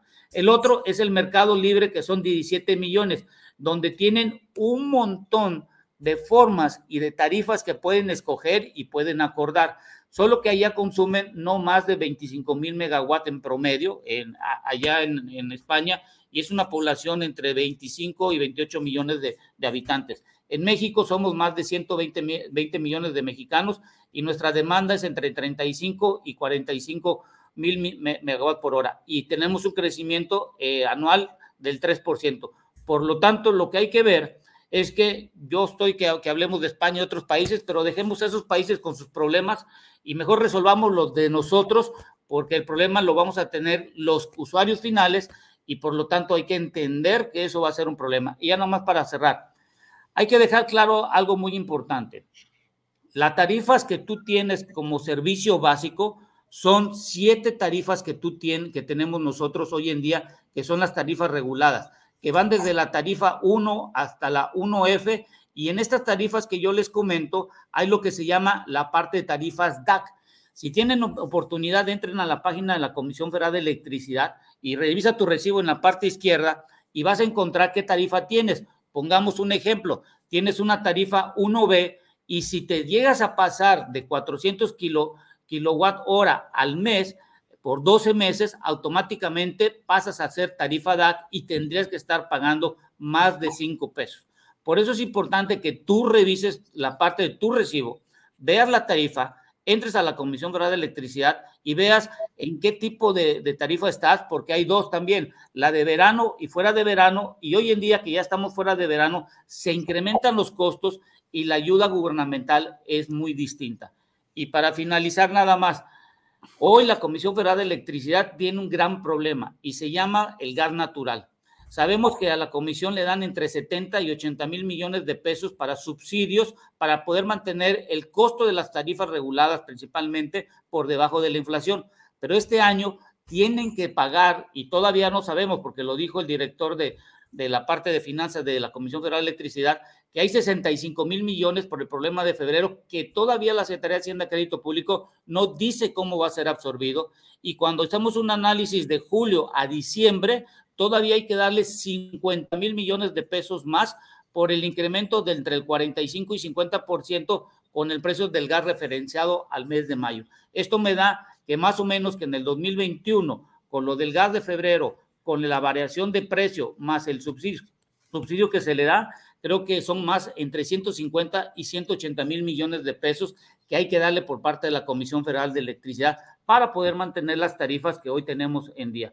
Hoy debemos de, visualizar cómo ayudar a la Comisión Federal de Electricidad y la única forma yo creo que sería ponernos de acuerdo entre las partes que están involucradas. Por esto concluyo. Doctor Valderas, voy con esta misma pregunta. ¿Qué virtudes habría en la reforma vigente, la que es la reforma energética? Y me gustaría justo profundizar en esta parte de las sociedades de autoabasto, que es en las que cae OXO, Bimbo, y demás, que si bien han dicho que no necesariamente tiene que estar el panel solar o e, el, este, cualquier otra energía renovable en donde está la sucursal, están conectados a otra y entonces se les permite que ésta les genere energía. Vaya, ¿qué hay de esta, de esta reforma vigente? Ah, vaya, ¿beneficia al ciudadano? A ver, mira, yo creo que eh, hay que tomar en cuenta que si el Estado retoma el control, como muchos pensamos, a la larga esto se va a beneficiar. ¿Por qué? Porque en la medida en que los privados controlen un sector energético, no nada más en México, sino en cualquier país, lo vamos a ver. Y tenemos que hablar de España porque el mercado español es muy parecido al mercado de México. Porque ya sabemos que los modelos neoliberales en México no nacen en México. No fue ni Georgina Kessel ni Telles Quensler quienes inventaron esta cuestión del mercado en México, las subastas, entran las renovables, la hidráulica, la nuclear. No, sabemos que vivimos un capitalismo criollo fuertemente dependiente del exterior, en donde simplemente les dan un script y les dicen, hagan eso y eso es lo que hacen. Ni siquiera tienen la capacidad de crear. Entonces, con esos esquemas impuestos desde el extranjero, pensados para favorecer a los extranjeros, a la, a la, larga los que salimos perdiendo somos todos los consumidores. Y cuando digo consumidores somos las familias, los comercios, las industrias, el campo. Todos salimos perdiendo, porque el Estado pierde el control de un sector energético clave. Ahora, ¿qué sucede? ¿Por qué la reforma constitucional? Pues porque desde el Poder Judicial se ha obstaculizado cualquier intento de modificación de contratos. la ley de la industria eléctrica es el más claro ejemplo y el presidente lo advirtió. Si siguen obstaculizando estas propuestas de cambios en leyes, pues vamos a intentar una reforma constitucional. A mí me parece profundamente antidemocrático que una persona un juez, Juan Pablo Fierro, pase por encima de dos poderes del Estado, el poder ejecutivo y el poder legislativo. ¿Cómo es posible que una persona en este país detenga cambios a las leyes de un presidente que ganó las elecciones con 30 millones de votos, con 52% de los votos, con una legitimidad enormemente mayor que la de Joe Biden en Estados Unidos, con un porcentaje que ni siquiera sacó Angela Merkel o Pedro Sánchez o Boris Johnson en el Reino Unido, y una persona detiene una iniciativa de cambios de ley. Cada cambio de ley de que los privados paguen las tarifas de porteo, amparo. Y luego además con una cosa absurda desde el punto de vista jurídico, lo discutimos en la ley de la industria eléctrica. Yo mismo como trabajador federal me amparé contra la ley de lista en 1997. Claramente los jueces dijeron el amparo es para ti. Los que no se ampararon ya valieron gorro porque para qué no se ampararon. Aquí no, aquí el juez Fierro se amparaba a la compañía 1 y amparó a todos. Absurdo. Esto lo que nos está mostrando es que se han impedido desde 2019 cualquier intento de cambio civilizado, de modificar en un sentido distinto. A ver, el neoliberalismo es un dogma y un gobierno que llega con una orientación nacionalista distinta no tiene por qué mantener las anteriores leyes. Precisamente por eso votamos por la oposición. Y lo vemos en Estados Unidos. Joe Biden apenas toma posesión, inmediatamente decretos en contra de políticas centrales de Donald Trump. Estados Unidos, y por decreto, y sin la legitimidad que tiene el gobierno de la 4T. Eso nos debe de quedar claro porque no es posible, es verdaderamente absurdo que una persona detenga toda una política pública de una Cámara de Diputados, de una Cámara de Senadores y además del el Poder Ejecutivo. Con lo que señala Ramsés, hablando, me vino en mente. Miren, efectivamente, el problema de Comisión Federal es el gas natural, pero este gobierno es distinto. La ineficiencia de Comisión Federal fue pilotada igualito que Pemex era la manera de privatizar, porque ya lo vimos en las carreteras, en los ingenios, en los bancos, en Comisión Federal, en Pemex. No refino petróleo, no le doy mantenimiento, no le doy mantenimiento a las plantas de CFE. Sí, sí, pero eso era con el PAN y con el PRI, ¿eh? Eso era con el PAN y con el PRI, porque el PAN y el PRI nos dejaron una herencia durísima en importación de gas natural. Entre 1997 y 2020 pasamos de importar 105 millones de pies cúbicos diarios a 5 mil y pasamos de producir 3.200 a solamente 2.500 para un consumo en México en 2020 de 8 mil millones de pies cúbicos diarios. Resultado, pues tenemos que importar gas natural, pero así también tenemos que importar gasolina. Así de sencillo, pero eso fue una política pública de gobiernos distintos, no nacionalistas, deliberada, de destruir los, las dos principales compañías del sector energético en México con el objetivo de después venderlas a ExxonMobil, a Iberdrola, a Acciona, a Enel. Estaba más que cantado, era una política privatizadora, pero este gobierno es distinto. Este gobierno está buscando en una vía nacionalista, las derechas son nacionalistas, ahí está el caso en Estados Unidos, cuando CENOC, China, intentó comprar un local, la tercera petrolera, diputados y senadores norteamericanos, demócratas y republicanos, dijeron no, no, no podemos entregar un local a los chinos por cuestiones de seguridad nacional. Y cuando en España Electricité de France y Lukoil intentaron comprar Repsol, se coaligaron las empresas Iberdrola, Unión Fenosa, Gas Natural, para que los franceses no se apropiaran de la mayor parte de su mercado eléctrico y también rechazaron el hecho de que Alemania quisiera comprar. Es decir, las derechas nacionalistas defienden a sus países. Aquí el problema que hemos tenido en México es que a mucha gente no le cae el 20, que el gobierno ya cambió, que estamos ante un gobierno con un signo distinto, que está pensando en la nación, que está pensando en lo colectivo, no está pensando en beneficiar a mi amigo, el empresario A o al, o al B.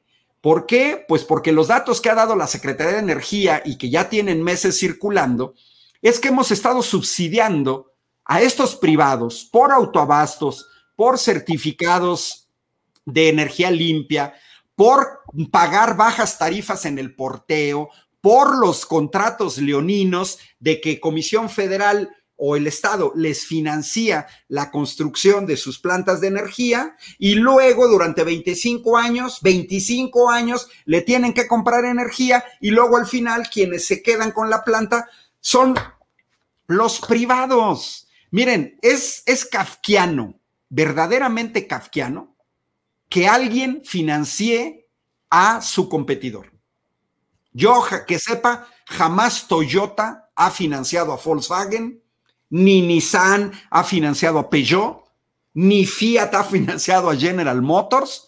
Ah, pero Comisión Federal sí tiene que financiar a los que directamente le compiten.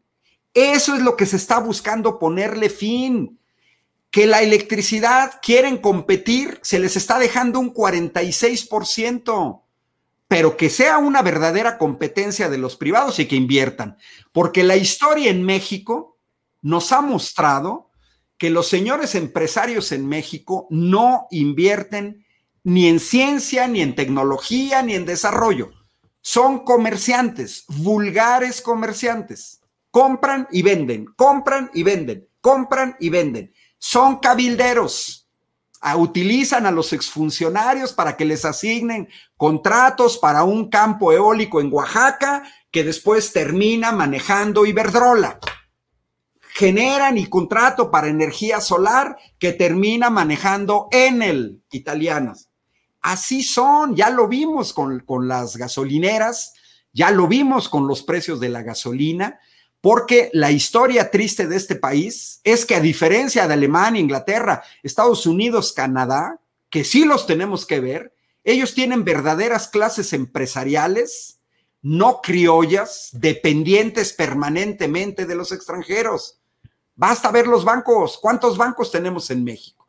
Entonces, ¿qué sucede? Un subsidio de 500 mil millones de pesos, 500 mil millones de pesos a los privados de la reforma energética de 2013. Ahora, inversión en CFE. Preguntémonos como mexicanos, ¿en qué invirtieron las enormes ganancias de petróleo los gobiernos del PAN y el PRI?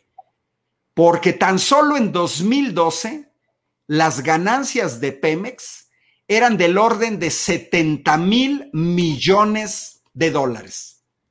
¿Qué hicieron con ese dinero? Solo en los dos sexenios de Fox y de Felipe Calderón, Pemex recibió por excedentes petroleros 1.4 billones de pesos.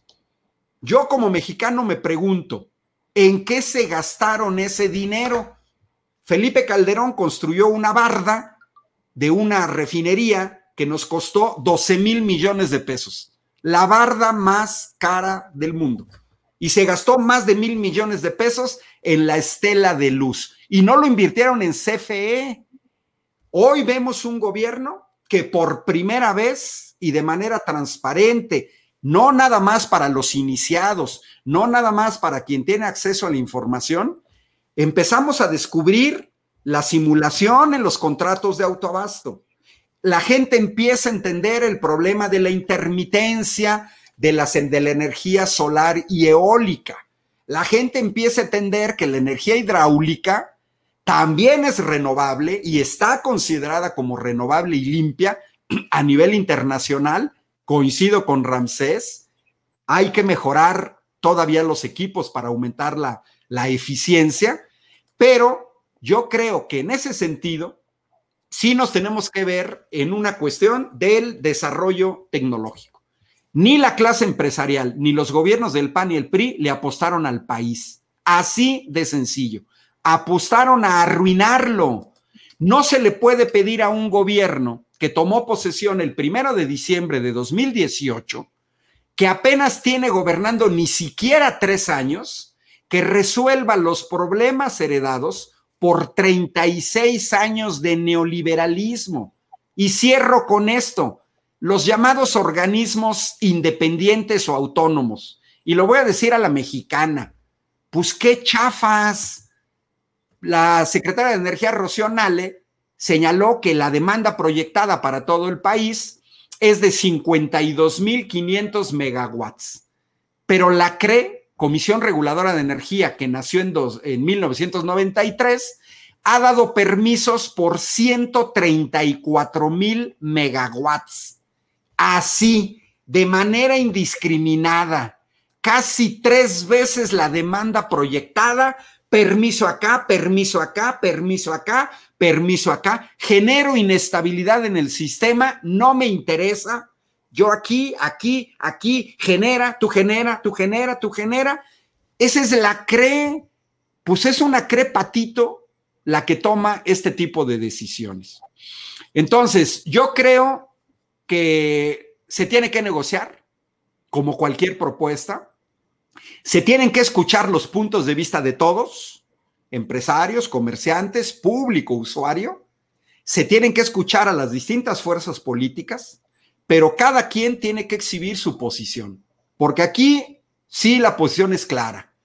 A mí que no me vengan con cuentos con los privados, porque miren, ahorita le podríamos preguntar a Ramsés lo que le he preguntado a muchas otras gentes y quisiera que me dijeran quiénes son las grandes empresas generadoras de electricidad mexicanas que tienen campos de generación eólica, solar en Estados Unidos, en Canadá, en Brasil, en Alemania, porque yo no veo a ni una sola, no veo a ni una sola. Permanentemente escucho Iberdrola, Acción, Enel, Unión Fenosa, Naturgy, las empresas que controlan. Y cierro con esto. Sí tenemos que ver otros países, porque quienes no respetan ni siquiera a su propio pueblo, al pueblo español, recordemos que Iberdrola está acusada y están ahorita investigándola por manipulación de precios, por espionaje, si ni siquiera respetan a los españoles, ¿cómo van a respetar a los mexicanos? No,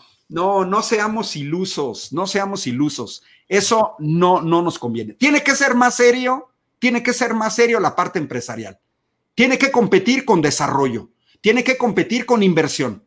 Órale, bienvenidos. Pero no que sean prestanombres de empresas extranjeras. Meten al país en una terrible debilidad. Cierro, meme.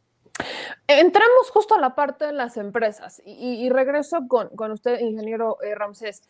Uno de los argumentos que más hemos escuchado de aquellos que se oponen a la reforma eléctrica es que se va a monopolizar con eh, el CFE teniendo el 56% del mercado y las, no es cierto, el, el 54% del mercado y el 46% las empresas privadas. Hay quienes dicen que esto es un monopolio indirecto porque pues prácticamente sería la CFE quien controlaría todo al regresar los, este, vaya, las, las reguladoras a que sean parte del organismo, parte de la Secretaría de Energía, y que esto representa una competencia desigual y de ahí sacan todo ese argumento de, de monopolio indirecto, que sería juez y parte. ¿Qué hay de cierto, qué hay de falso en este argumento que vaya, resalta que le cierra la puerta incluso a la inversión privada. Bueno, yo creo que hay que dejar claro algo importante. A eh, actualmente la Comisión Federal de Electricidad genera el 45%, pero en forma directa tiene el control del 76% de los que se generan, porque tienen los contratos con la PIE y las, y las subastas de largo plazo. Entonces ya hablar de un 55% que genere, bueno, está bien, pero al fin y al cabo va a tener el control más del, más del 80% que ya lo tiene de lo que comercializan de la electricidad. Hay que dejar claro al público, el negocio de la parte eléctrica no es tanto la generación, porque yo puedo generar la electricidad, pero el caso es que la subo, pero la pregunta es, ¿a quién se la voy a vender? Entonces, yo creo que la Comisión Federal de Electricidad, hoy que tiene más del 80% de la comercialización y más del 94% de, de, de, parte de usuarios de los 46.2 millones, creo que lo que se debería de hacer es un paso atrás y creo que sea lo más importante, es establecer que los contratos legados, determinar junto con el SENACE, como lo estoy eh, comentando en el programa, es que el SENACE sea un tercero en donde evalúe realmente si los costos que están dentro de los contratos de las PIE son los correctos que se le están dando a la Comisión Federal de Electricidad. La de parte de autobastos, yo estoy de acuerdo que los contratos que estuvieron en su momento dado y que siguen bajo la ley anterior que se tenía del sector eléctrico, bueno, que pague la transmisión y la distribución, que hoy en el diario oficial lo pueden ustedes observar y está cuánto es lo que se tiene que costar, que son más o menos entre 20 y 25 centavos por cada kilowatt que tienes que transmitir. Entonces yo creo que hoy en día lo de la reforma, la reforma o la propuesta que se está haciendo hoy en día, hay mucha ambigüedad en el sentido de que van a cancelar ciertos tipos de contratos que ya están, que es uno de los, de los párrafos que está por ahí escritos en la propuesta. Bueno, nomás si eso se va a suceder y lo van a discutir en la Cámara del Poder Legislativo y en el Senado, creo que se debería determinar cuál va a ser el mecanismo de cancelación de los contratos en esa parte de esa propuesta. Sobre el 46%, yo creo que hay que determinar también cuál va a ser el mecanismo, porque la Comisión Federal de Electricidad, como lo hace hoy en día con las PIE y con las, eh, las de subasta de largo plazo, tendrá que sacar un mecanismo de licitación. En lo que yo no estoy muy de acuerdo es que desaparezcan al SENACE, a la Comisión Reguladora de Energía en el sector eléctrico, porque eh, son garantes de mucha información y esto causaría muchos inconvenientes a cómo tenemos hoy en día el mercado. Y la otra es que si la Comisión Federal de Electricidad llega a tener todo el control, tanto de la CRE, del SENACE y todo lo del mercado, creo que vamos a regresar a lo que teníamos antes de la reforma energética y esta administración está luchando por evitar que la corrupción. Acuérdense que muchos de los que están hoy en día, no todos provienen de esta administración, muchos vienen de las anteriores y podían caer en la tentación de poder sacar contratos, licitaciones amañadas, porque todos los que, queremos participar en el mercado eléctrico tendríamos que salir a licitar de acuerdo a los concursos que haga la Comisión Federal de Electricidad. Y otro de los puntos, si me, si me lo permiten, es sobre lo del litio, que lo quiero tomar hoy en cuenta porque también eh, hay mucha confusión en el público y hay que dejarlo bien claro. A ver, el litio no es el negocio y el litio no es como la cadena de oro o la moneda de plata o los aretes de oro que tú tienes hoy en día. El mineral de litio no, lo, no es extraído de esa forma. Les pido por favor que el negocio del litio es en la transformación que se tiene y esos son los dos productos principales que se están utilizando, que es el carbonato y el hidróxido de litio. Ambos son utilizados para la, creación de las celdas para las baterías de carros eléctricos. El carbonato y el hidróxido de litio se utiliza esta combinación que salen de las plantas más o menos entre el 45 y el 55% para la creación de baterías para carros eléctricos. En el mundo hay dos formas como se extrae el litio y eso hay que dejarlo muy claro. Es lo que se llaman hoy en día las almueras o las aleras que son que están, por ejemplo, en Chile y en Argentina, bueno, y en Bolivia, que se está haciendo la exploración, en donde se perfora un pozo de 200 metros y lo que haces es extraer la salmuera y la salmuera por medio de cambios físico-químicos que tienes en superficie y colocas en piscina esa salmuera, haces la, el secado a, nivel sol, este, con el sol y esto tarde más o menos entre 12 a 16 meses en poder tener carbonato o hidróxido de litio. Eso es en la parte de las salmueras. La otra forma es por medio de la roca dura, que es la misma extracción que se saca de un mineral, que lo que haces es romper la, la, la roca, triturarla, hacerle proceso de cenizas y después del proceso de cenizas haces el lavado, lo depositas y sacas el carbonato de hidróxido de litio que tarda más o menos entre 9 hasta 16 meses tener una tonelada de carbonato de litio. ¿Qué es lo que sucede en México? Y esto es lo que ha causado mucha confusión. Nosotros no tenemos ninguna mina que se esté explotando. El Centro, el Centro Geológico Mexicano ha, ha evaluado que hay ciertas impregnaciones en varios estados de la República pero en Sonora lo que existe es que hay una mina que ya lleva más de 10 años y del 2016 a la fecha tiene una planta piloto. Pero el problema en México, como dice el Sistema Geológico Mexicano, está en formación que se llama de, eh, de, de arcilla. La arcilla nosotros sabemos que cuando tú le adicionas agua se vuelve algo chicloso y en los procesos anteriores que yo les comenté se necesita adicionar el agua para hacer el lavado y poder tener un proceso de refinación, por así llamarlo, del carbonato y el hidróxido de litio. Por lo pronto en México es en caso que se terminen esos estudios, que son más o menos en el año 2024 que se espera de esta empresa, podríamos tener la primera explotación por el año 2026-2027 les quiero dejar algo en claro. Eh, una mina de, que contiene impregnaciones de litio y de acuerdo a la ley litio que se tenga y el porcentaje, puede durar su, producción desde las fases de exploración a su producción más o menos entre 6 a 8 meses y se tiene que hacer una inversión entre 2 entre 2 mil y 3 mil millones de dólares. Lo importante de todo esto y dejarlo claro al público que el litio, como se comercializa en el mundo, no es el carbonato ni el hidróxido, sino que se llama carbonato de litio equivalente y el cual hoy en día en los mercados chinos de Australia y en Europa, en Europa, perdón, fluctúa el precio entre los 10 y los 15 mil dólares la tonelada.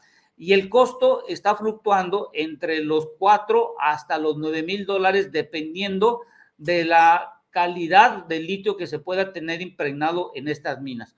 Por lo tanto, lo importante del litio que se debe dejar en claro es que no es el negocio del litio. El negocio de, este caso, que las minas tienen impregnado de litio, es tener la extracción, la, la, purificación por medio de cambios físicos químicos y el producto importante es el carbonato de litio.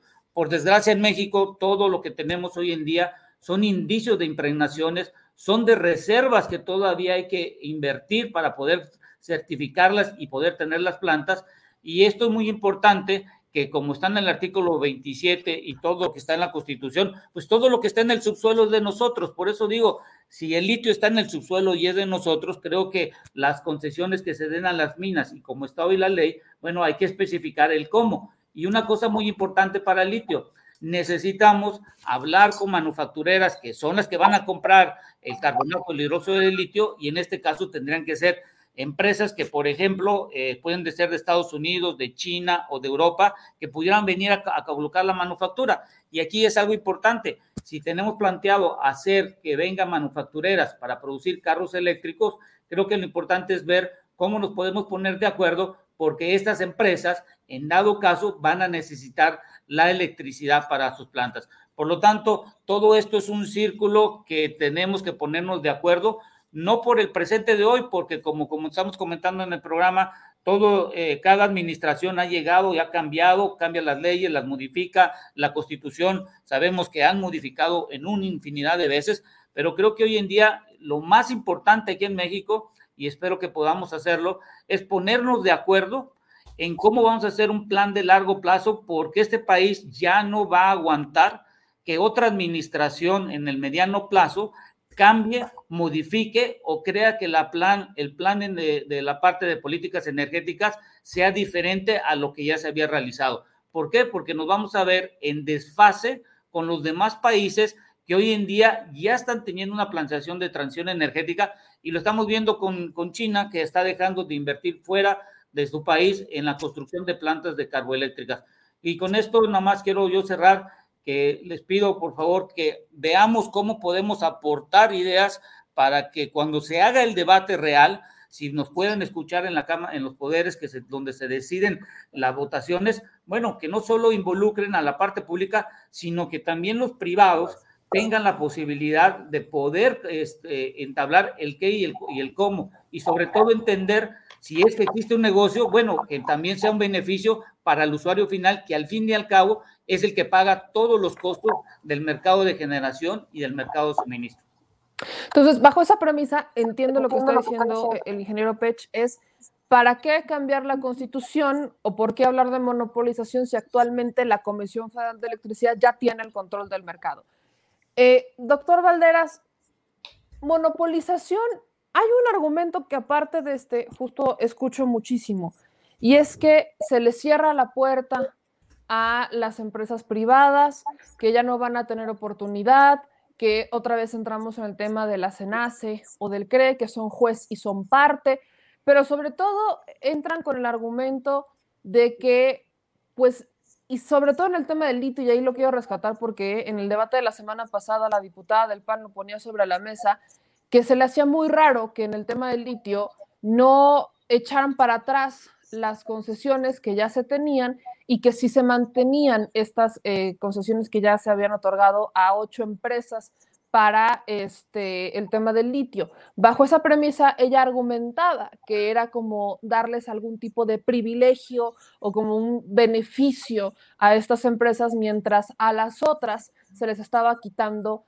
eh, la concesión, se les estaba quitando el permiso o se buscaba llegar a esa intención. ¿Qué pasa con el tema monopólico, que es como el que genera más, más ruido desde la oposición, y el tema del litio. Mira, para un monopolio, meme, pues es una cuestión de aritmética elemental. Un monopolio es 100, 100 a 0, 95 a 5. Eso es un monopolio, donde tienes prácticamente el control de todo.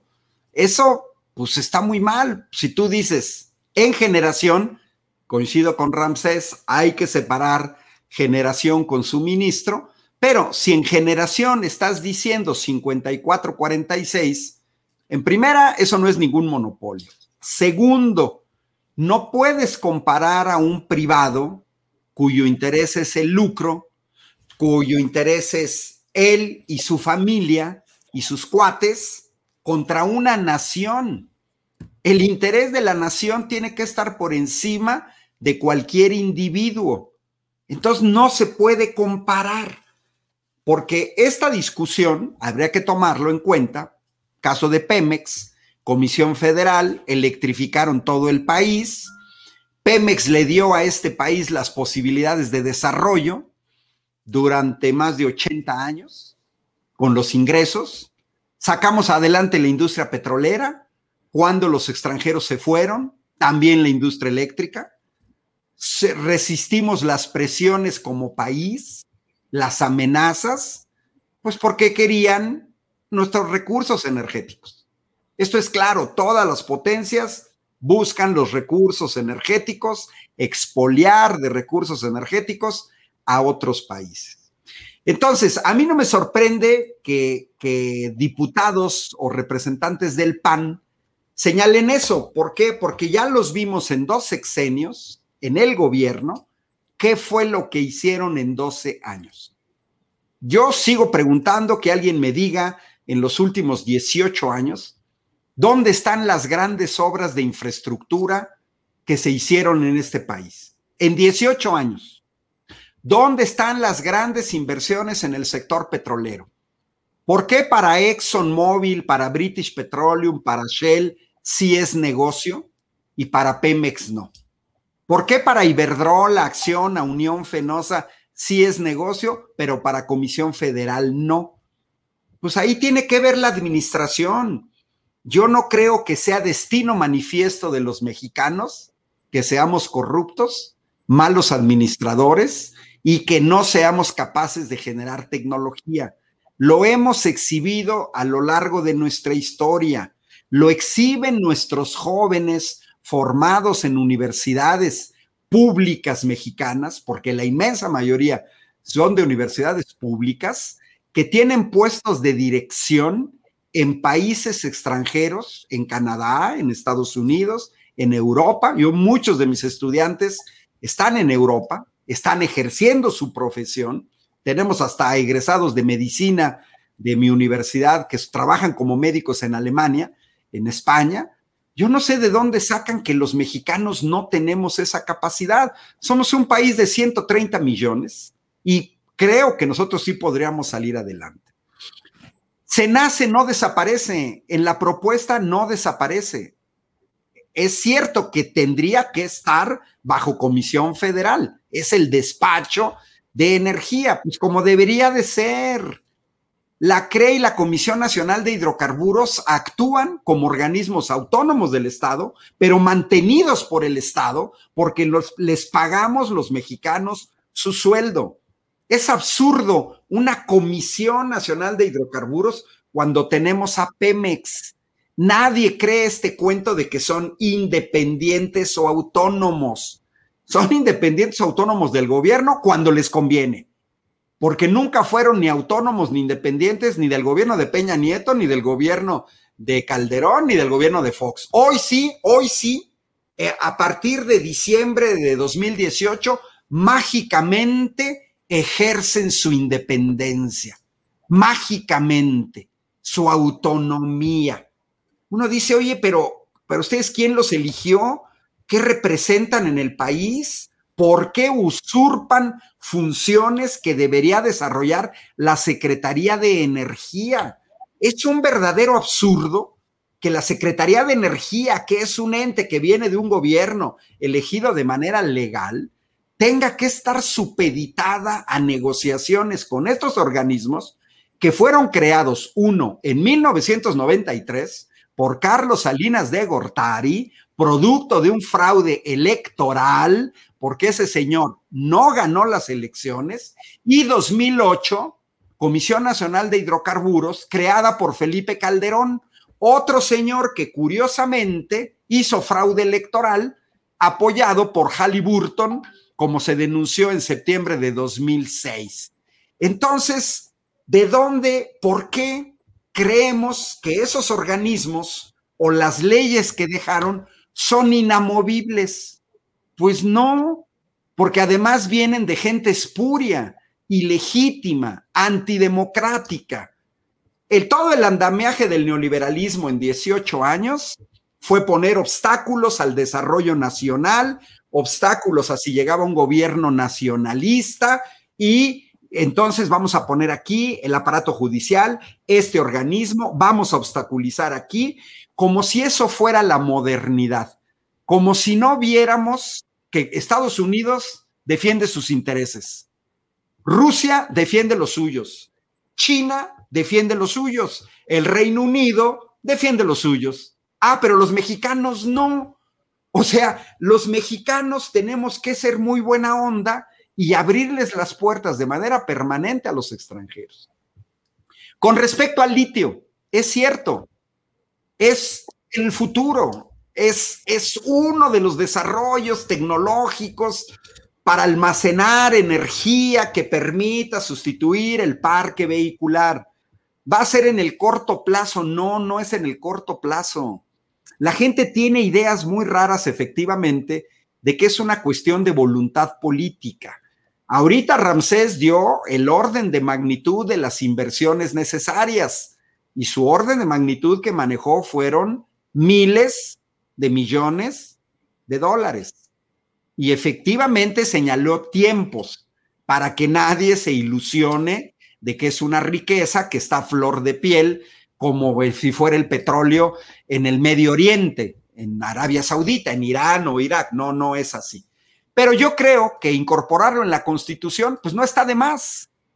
Efectivamente, todos los recursos del subsuelo, pero sí ya está en la Constitución.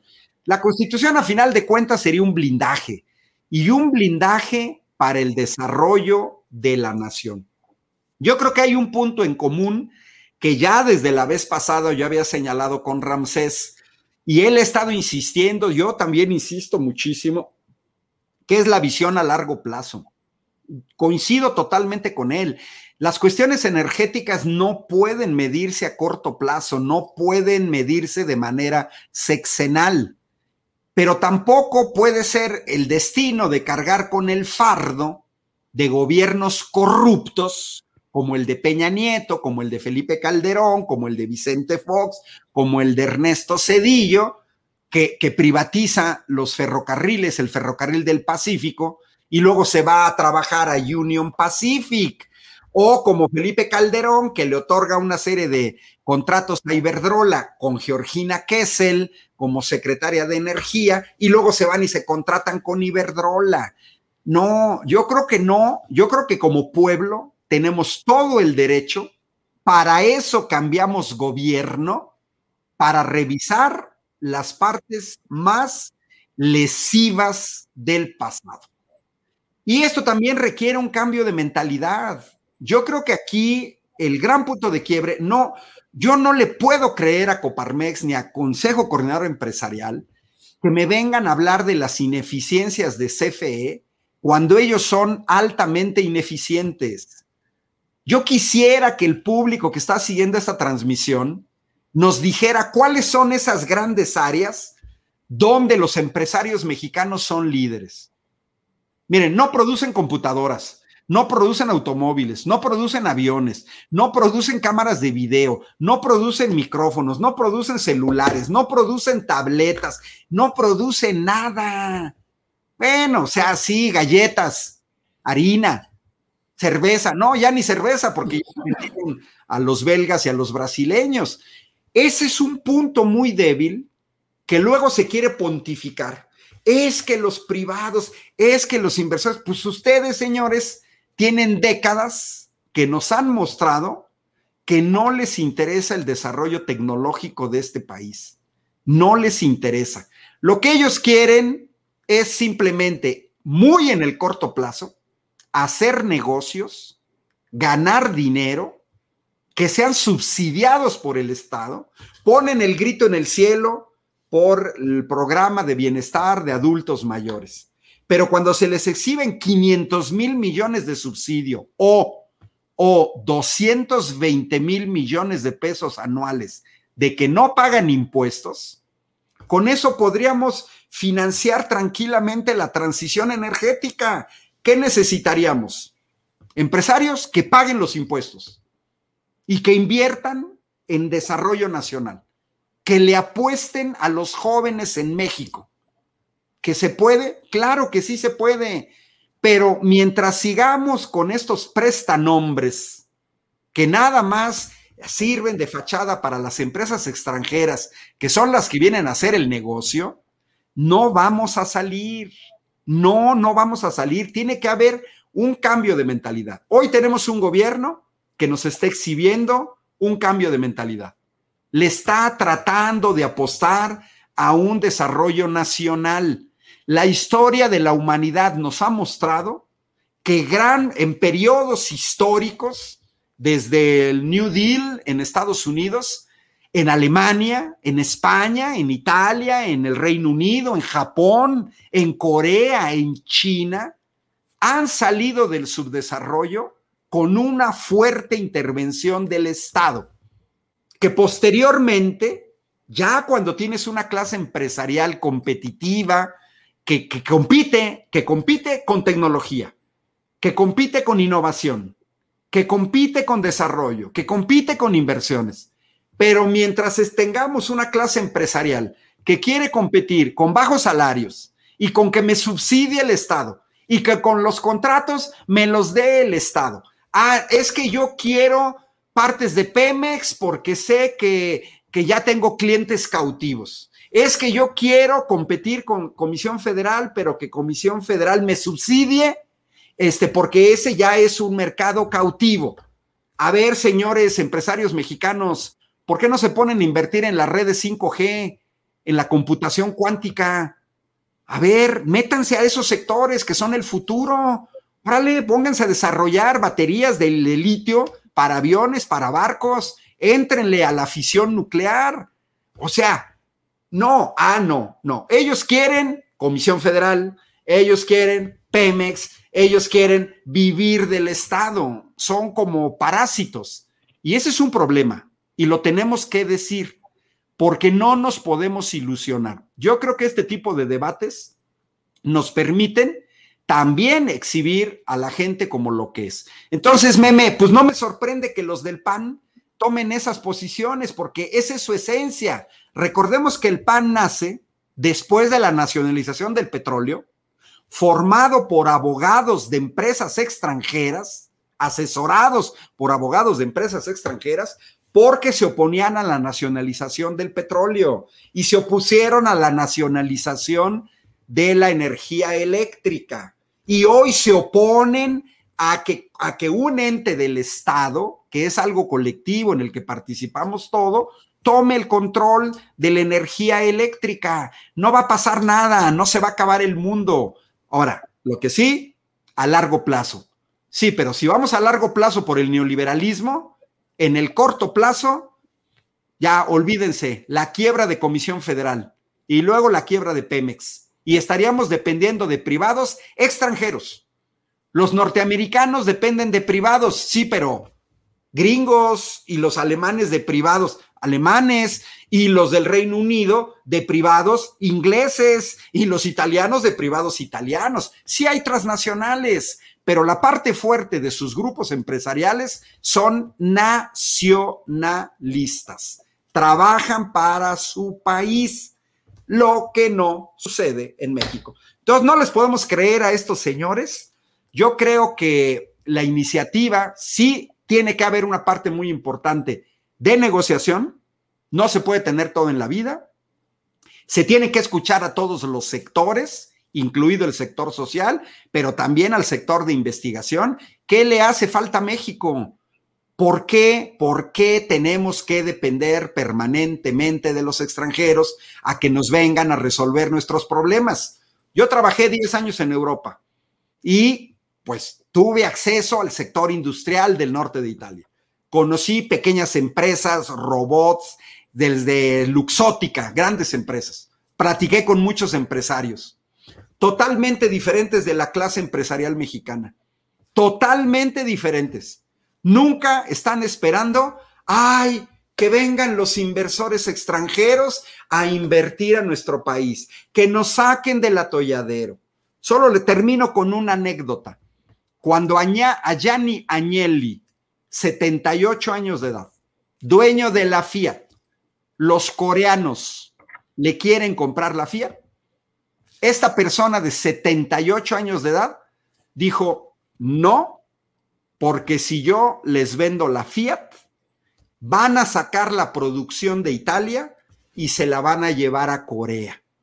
Un empresario de 78 años de edad, ¿eh? Esto no es María Zuna Aramburu Zavala que vendió el grupo Modelo, que no tiene 78 años de edad.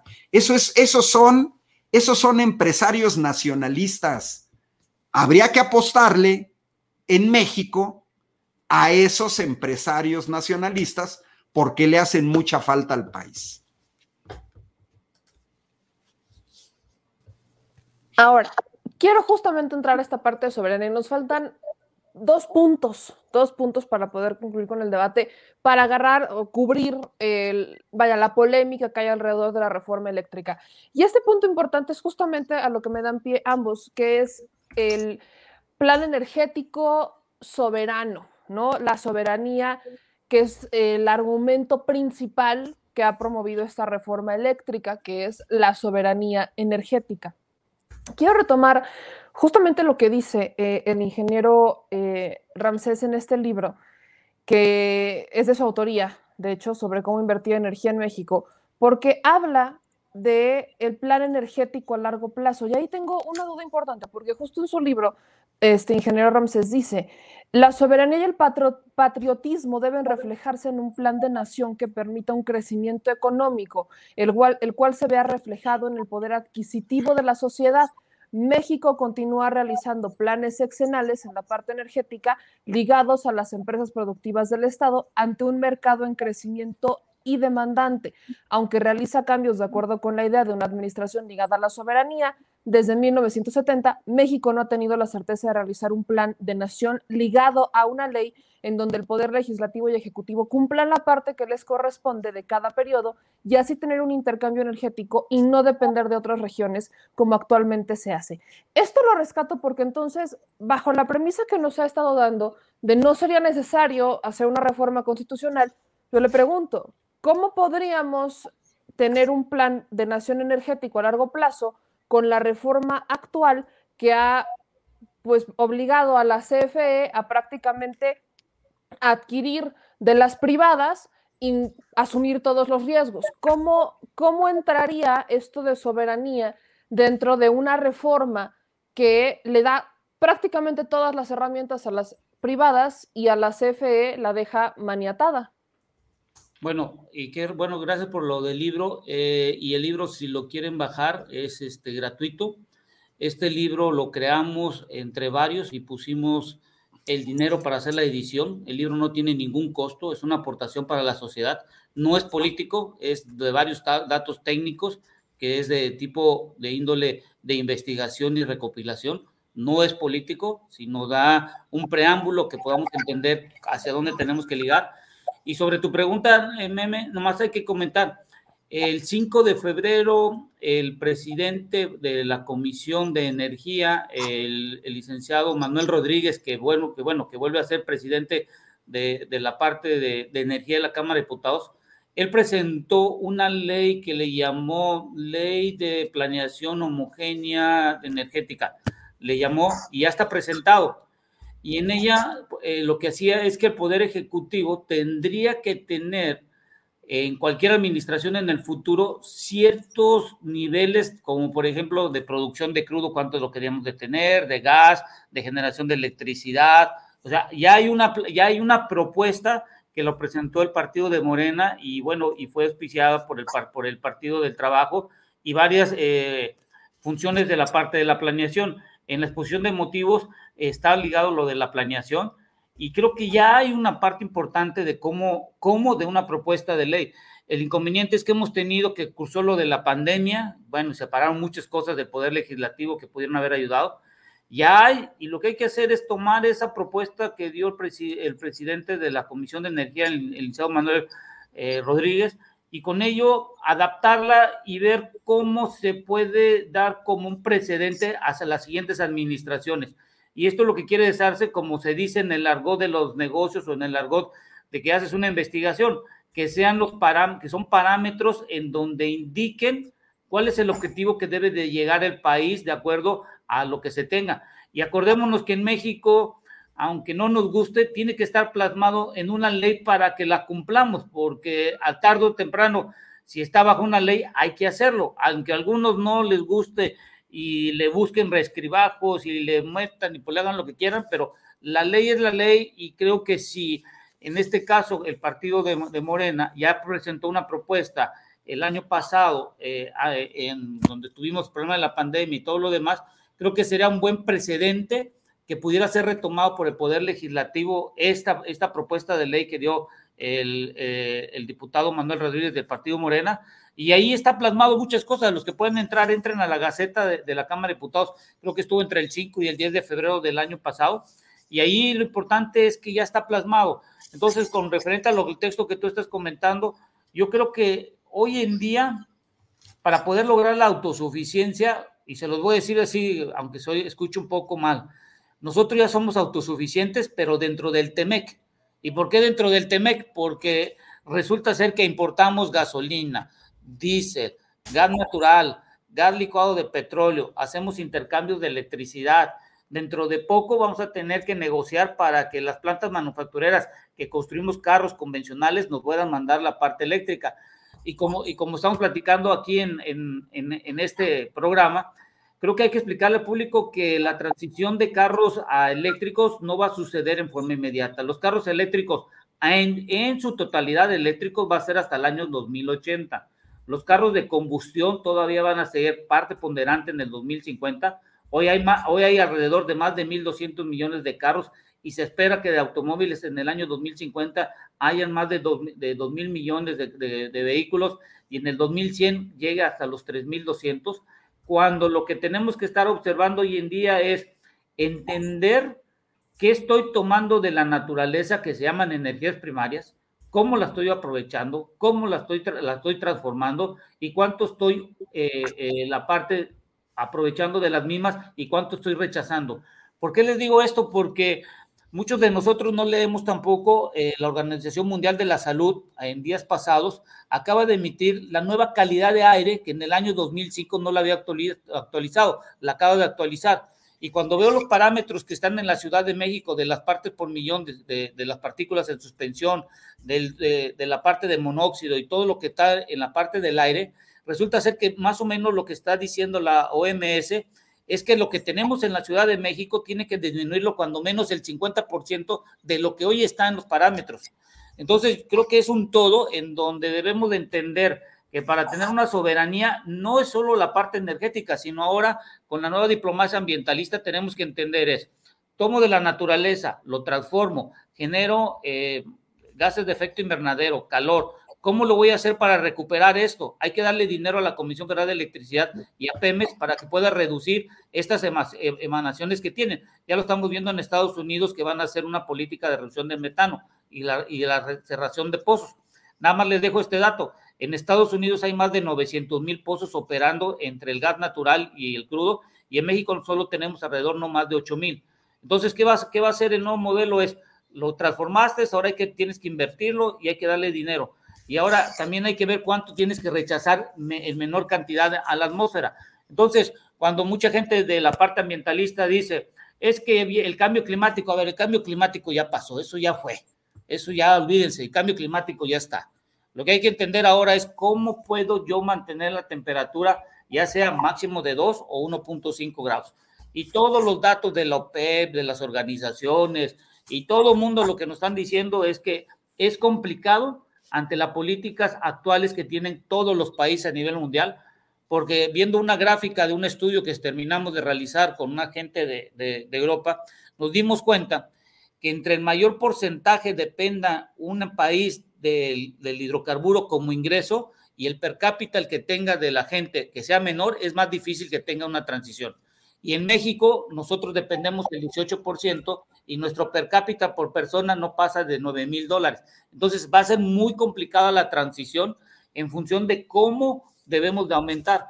Y esto me deriva porque es importante entender que si queremos tener una transición energética, lo primero que tenemos que nosotros valorar es en el sector terciario, en el sector secundario, perdón, donde está la manufactura y toda la, la parte de, de energía ¿Por qué? Porque el crecimiento de este número de personas en los últimos 10 años no ha crecido. Y lo más preocupante que me lleva hoy en día que del año 2018 al 2021 se ha incrementado en 7 millones de personas que están ganando entre 1 hasta 3 salarios mínimos, datos del INEGI. Esto significa que el poder adquisitivo de todos nosotros, de los estudiantes que hoy en día en el futuro, en el corto y mediano plazo, los salarios no están pasando de más de 15 mil pesos.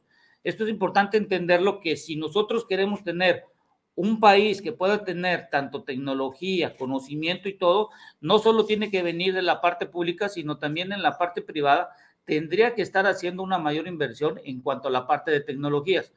Y ya para cerrar y finalizar esta parte, yo creo que lo que hay que dejar es algo importante. Eh, la parte eléctrica no es tan importante en la parte de la generación. Es importante en cómo va a llegar al usuario final, porque todas las actividades, tanto en el hogar, industria, comercio y en todo lo que está, el 99.9% necesita de la electricidad. Y todo esto me conlleva a que se necesita dinero. En el mundo más o menos se están gastando en forma anualizada promedio entre 800 y 900 mil millones de dólares en el sector eléctrico. Y esto hay que adicionarle ahora, están gastando entre 250 y 300 mil millones para poder tener una mejor eficiencia energética. Quiere decir que si yo me voy a nivel global en la parte eléctrica con su parte de eficiencia, en el corto, en el corto plazo se van a estar invirtiendo entre 1 y 1.5 trillones de dólares en el mundo. En México, nosotros solo estamos invirtiendo en el sector, en la parte del de sector eléctrico, no más de 25 mil millones de dólares entre CFE y, y privado. Creo que si nosotros queremos crecer y la industria necesita la electricidad, Creo que hoy es un buen punto de inflexión, ya que está en un punto de discusión esta propuesta y todo lo que lleva con su consecuencia hoy en día. Pero como estamos platicando en este programa, y lo importante aquí es pongámonos primero de acuerdo, escuchemos todas las voces, porque al final de cuentas el problema lo vamos a tener cada uno de nosotros que necesitamos la electricidad. Y el libro, por favor, este, no lo vean de una índole política, no es político, es de investigación, es de compendio de información y es gratis y la idea es que pudimos conseguir patrocinadores para la parte de la edición y corrección, que sabemos que es lo más caro, y el libro está en forma pública y les pido por favor que lo puedan promover.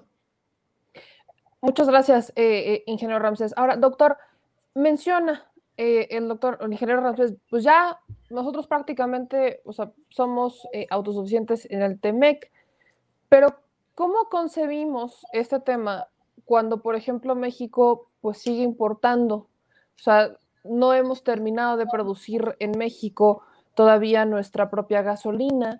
El presidente hoy mencionaba eh, desde Chiapas que hay más reservas de petróleo que antes, o sea, hemos encontrado, ya tenemos más reservas de petróleo antes, pero habla de un uso responsable, incluso ya entrando un poco en materia eh, de energías limpias y renovables y el consumo, este, pues irresponsable con miras a eh, combatir el cambio climático, pero particularmente ese tema de la soberanía es el que es el, es el argumento principal.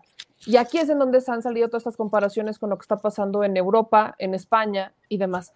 Bajo esa premisa, pues entonces, si la ley es la ley, ¿cómo podríamos, es la misma pregunta que le hacía eh, al ingeniero Ramsés, ¿cómo podríamos ser más soberanos con la reforma actual?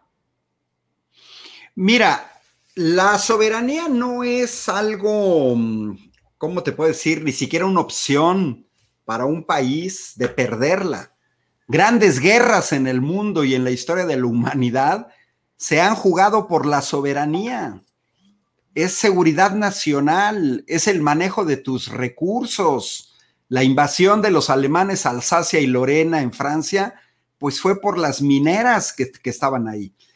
Es decir, un plan energético soberano se requiere, pero ¿con qué orientación? Porque también eso es lo que tenemos que ver. Si yo voy a orientar un plan energético orientado a que simplemente vengan los extranjeros y se apropien de las minas, de los hidrocarburos, de la energía eléctrica, eso no es ningún plan soberano. Puede ser un plan energético, que además ese era el plan del neoliberalismo, que además el neoliberalismo es muy curioso, porque a los países a los que estaba catalogados en segundo plano como México, eran ustedes dependientes, ustedes no produzcan, nosotros les vendemos. Yo creo que se puede entender si alguien revisa, por aquí debe de haber jóvenes, pero si alguien revisa la crisis del petróleo de los años 70, que además va ligada porque la primera investigación sobre el uso de litio para generar energía viene justamente de esa crisis por un investigador inglés. Es cuando los árabes le cierran la llave del petróleo a Estados Unidos y a Europa Occidental, en pleno invierno. Pácate las manos. Truene de negocios en la periferia, la gente a caballo, no había este, gasolinera en las, en las gasolina en las gasolineras. Hoy lo acabamos de ver en el Reino Unido. Gente agarrándose a golpes en la fila de las gasolineras en el Reino Unido, ahorita. ¿Por qué? Porque, porque se pelean por el combustible. Entonces, nosotros nos tenemos que ver en esa situación. Ya lo vimos a principios de 2019 en la lucha contra el huachicol. Las largas colas en las gasolineras, gente en la madrugada, en los fines de semana, nos pegó más en el Bajío, en el Bajío el 80% de la gasolina vendida, según el gobernador de Guanajuato, panista, eh, venía del huachicol. El 80% era robada. Y lo vimos con el gas natural a principios de año, cuando el gobernador de Texas cierra la llave del gas, pone a temblar a todas las empresas del norte de México que dependen del gas extranjero. Estamos en el TEMEC, al gobernador de Texas le valió. Él cerró la llave del gas no solo a los mexicanos, sino también a estados de los Estados Unidos circunvecinos. Hoy el ejemplo que señalé, Argelia, no le vende gas a España, se lo vende al precio que quiere. La soberanía no es un juego, puede poner de rodillas a cualquier país. Es verdaderamente kafkiano que un país petrolero como México, a 2018, estaba importando 600 mil barriles diarios de gasolina que se podrían haber estado fabricando en el país y 240 mil eh, barriles diarios de diésel. Un país petrolero importando gasolina y diésel de los Estados Unidos. Esos, esas políticas energéticas nos bailaban el cuento de que es que la refinación de petróleo no es negocio. Y nunca nos explicaban por qué países como China, Estados Unidos, Corea del Sur, la India han aumentado su enorme capacidad de refinación. Ah, para ellos sí es negocio.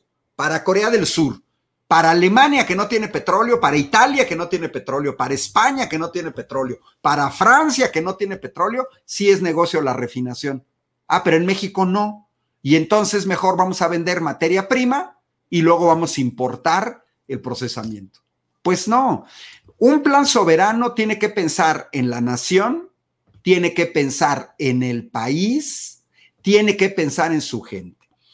Hay unas cosas, eh, la transición energética, yo creo que no es de izquierda o de derecha, pero sí es de nacionalismo o entreguismo al extranjero, pero no es de izquierda o de derecha. Ahorita Ramsés señaló, y tiene razón, hay países que van muy avanzados en su transición energética. Alemania, los países nórdicos.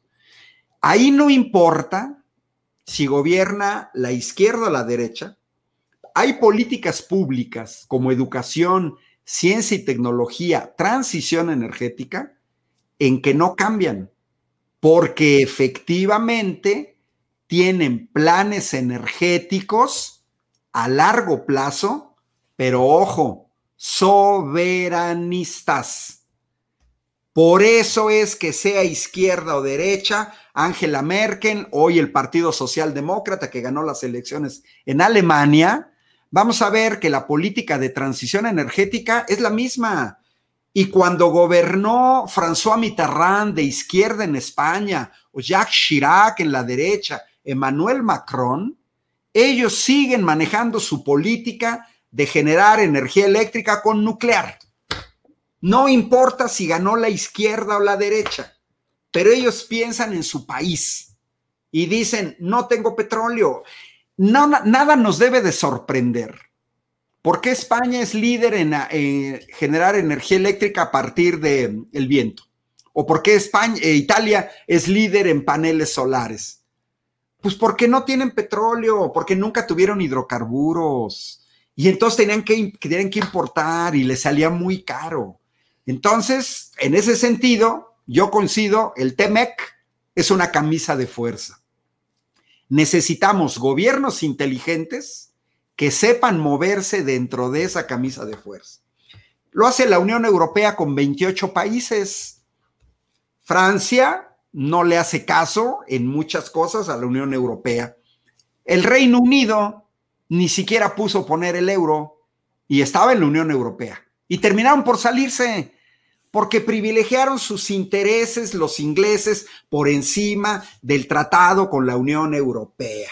Punto. Sí, sí, mira, estamos contigo, pero no somos vasallos y medimos nuestros intereses con respecto a los de los otros países. La transición va a ser muy complicada, sí.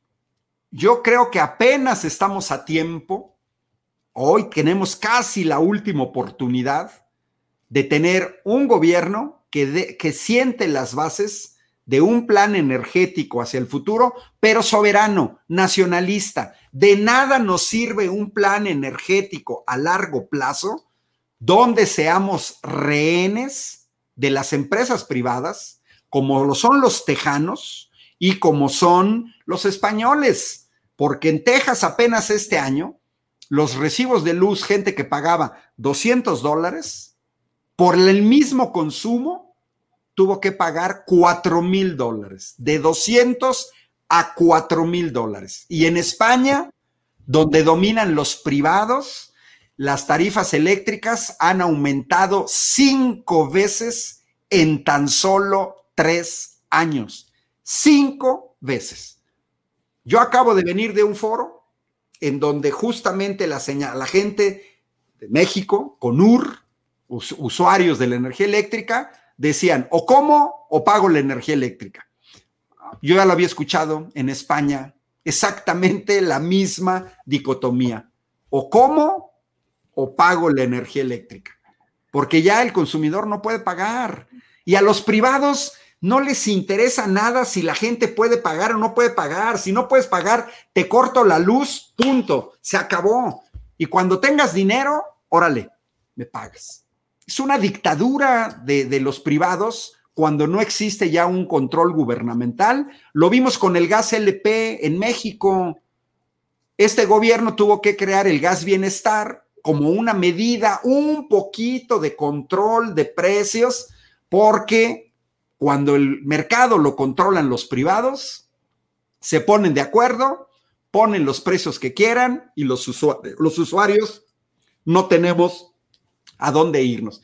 ¿Se requiere el plan a largo plazo? Sí, pero soberanista. Y ahí sí los mexicanos nos dividimos en dos, soberanista y entreguistas, soberanistas y los que dependen del extranjero, soberanistas y los que están a todo dar cargando gasolina en las gasolineras de Exxon o comprándole electricidad a Iberdrola, ¿no?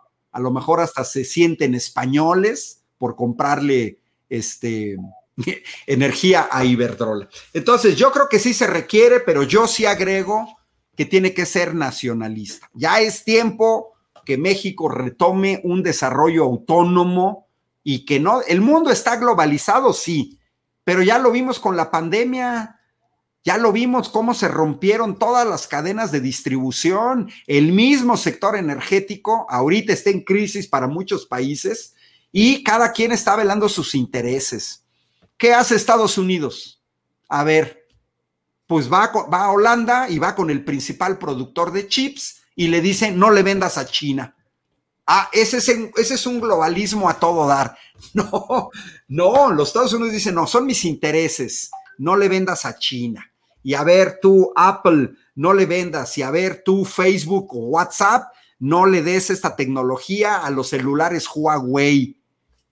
No, no, es una cuestión donde los mexicanos, yo no entiendo, algunos mexicanos le hicieron una lobotomía, ¿no? Vienen desde la época de la colonia, tienen 200 años que la metrópoli nos va a resolver los problemas. Plana energético a largo plazo, meme, sí, pero soberano y pensando en la nación. Entonces voy con mi última. Ok, bajo eso, entonces voy con la, con la última pregunta, que es con la que me gustaría cerrar, pero ya entrando hasta el modo reflexión. Y voy con e, el ingeniero Ramsés. Se habla de la transición energética, ya nos han dejado estos puntos bastante claros. También nos han dejado muy claro el tema sobre las empresas, eh, a dónde se debería de puntualizar, hacia dónde deberíamos ir. Hay coincidencias, sobre todo en el tema a largo plazo, pero hay algo que genera mucha polémica y es justamente esta transición y el tema de los eh, costos de la luz. En el tema de la transición energética, eh, resulta curioso que aquellos que defienden la reforma actual, uno de los argumentos que más se utiliza es que pues estamos con miras a utilizar energías limpias. Pero, por ejemplo, eh, hay ciertas eh, plantas eólicas que han generado electricidad, pero la han generado, por ejemplo, para plantas que este, producen cal, que al final, pues, este es el caso de Bimbo, que se ha expuesto, pues la planta eólica de Bimbo ha terminado generando electricidad, pero para una, eh, pues para una producción de cal que eventualmente pues usa este contaminante, contamina pues. Eh, otro caso igual con el tema de las este, plantas eólicas. En Yucatán hay una planta eólica que en vez de beneficiar a la ciudadanía, bueno, quién sabe a quién beneficia, porque los costos en vez de que les llegaran más bajos, les llegaron todavía más caros. Y hay un argumento adicional a esto que de aquellos que defienden la reforma actual, en donde insisten en que ha bajado hasta un 500% los recibos de luz, que hubo una, eh, vaya, que bajó el, bajó el costo que reciben algunas personas de luz, que hubo una disminución del 18%, es eso, del 18% en los recibos de luz con la reforma actual y que la reforma que se propone no tiene ninguna garantía de que efectivamente vayan a bajar la luz, el precio de la luz en nuestro recibo. Entonces, bajo estas premisas, en modo de reflexión y ya para cerrar, pues, ¿qué pasa con esa transición? La transición a las energías limpias ¿Nos garantiza que sea más barata la luz o existe esta garantía dentro de la reforma eléctrica que se propone? Bueno, lo que hay que dejar bien claro, a ver, el precio de la que tú como usuario final observas en tu recibo en el suministro básico es una tarifa que está regulada y cada año la Comisión Reguladora de Energía junto con la Comisión Federal de Electricidad y los garantes determinan cuál es el costo que vas a tener en función de las tarifas que conocemos hoy en día, que es de la tarifa 1A, 1, 1, 1A, 1B, C, D y F. Y en esas vas a tener lo que se llama consumo básico, consumo intermedio, consumo intermedio alto y el consumo, el excedente. El promedio que se tiene de todo esto más o menos está fluctuando entre 1.80 hasta 2.10 pesos el kilowatt. Lo que hay que dejarle claro al público es que el costo de la generación no determina el valor total que se tiene en tu recibo por cada kilowatt. El costo total que tú ves del usuario y de acuerdo a los nuevos recibos como se está viendo, depende del costo de la energía, depende de los, derechos que tienes que pagar al SENACE, depende de los costos de transmisión y distribución, y, depende mucho que si tienes apoyo gubernamental. Y cuando dan apoyo gubernamental, si tu recibo debe de ser de 5 mil pesos por el consumo que tú tienes, el, apoyo gubernamental a veces te lo baja hasta 2.500 pesos, por así decirlo. Hay una cosa que si tienen oportunidad de leer en sus recibos, cuando tengan la oportunidad y no vean el número, sino se pongan a ver el, la de los recibos, en la parte izquierda te desglosa cómo está integrado el costo de cada kilowatt del total de consumes. Y cuando yo he revisado recibos desde la tarifa 1 hasta la 1F, he podido determinar que el 40 hasta el 60% del costo de, que tiene el usuario final está en la transmisión y la distribución. Y la energía está fluctuando entre el costo de la generación entre el 25 y el 35% más, menos, valores más, menos. ¿Qué es lo que está sucediendo en las líneas de transmisión y distribución? Que el SENACE tiene eh, problemas porque las inversiones que se han realizado en los últimos años en transmisión y distribución no han sido las necesarias y las condiciones que se tienen de operatividad en las líneas de transmisión han cambiado porque las temperaturas se han incrementado y esto algunas líneas no tienen el reforzamiento. Cuando tú ves tu recibo y, te, y si tienen, hagan cuenta y hagan ese ejercicio, te vas, te vas a dar cuenta que lo más caro es que llegue la electricidad por las líneas de transmisión y distribución a tu hogar. Entonces, hoy en día, uno de los puntos que yo creo que se tienen que revisar en el mercado eléctrico no es tanto la generación que hoy en día estamos discutiendo, sino hoy en día es de largo plazo y a mediano y, y sobre todo de revisarlo, es cómo le hacemos para que la transmisión y distribución no sea tan alto como lo estamos teniendo hoy en día en México. Y esto va a derivar mucho de los datos que están en Prodecen, que solo se van a incrementar en los próximos cinco años 3.000 kilómetros de nueva infraestructura en líneas de transmisión. Y esto me causa gran problema porque como es garante la Comisión Federal de Electricidad para operar, y no es para hacer lo, de las inversiones porque depende de la Secretaría de Hacienda de Crédito Público, entonces, ¿cómo va a tener el usuario final un beneficio? Entonces, eh, concluyendo para la, idea conceptualizar, nosotros no vamos a ver una reducción en los precios de la electricidad. Lo que vamos a ver es que va a mantenerse los precios de la electricidad por debajo de la inflación, como la administración actual lo ha comentado y lo ha mantenido, pero el inconveniente es que no sabemos cuánto subsidio más se tendrá que dar, derivado que el precio del gas natural se espera que pueda bajar hasta el mes de marzo del año entrante. Eso es lo que estamos observando. Y otro punto muy importante que hay que tener es que el Fondo Monetario Internacional ha comentado que la inflación en países de desarrollo no va a bajar hasta el año 2024 hasta los valores como por ejemplo Estados Unidos del 2% que el Banco Central tiene como objetivo. ¿Esto qué me deriva? Que el gobierno y esta administración y la del futuro va a depender mucho de cuánto es el subsidio que se puede dar a las tarifas del suministro básico que está regulado para poder mantenerlo por debajo de la inflación. Hoy que tenemos una inflación que está más de tres puntos por arriba del objetivo que tiene el Banco Central. Entonces, hoy en día, lo preocupante para mí son dos puntos. Uno, el poder adquisitivo de cada uno de nosotros se ha visto disminuido casi más de un 40%, porque datos del Banco Mundial han dicho que la canasta básica ha aumentado en un 40% en el 2020. Y si no tengo un salario y estoy dentro de los que ganan entre uno a tres salarios, que son más de 7 millones de personas, muy complicado decidir cómo o invierto en salud o le doy la escuela a mis hijos.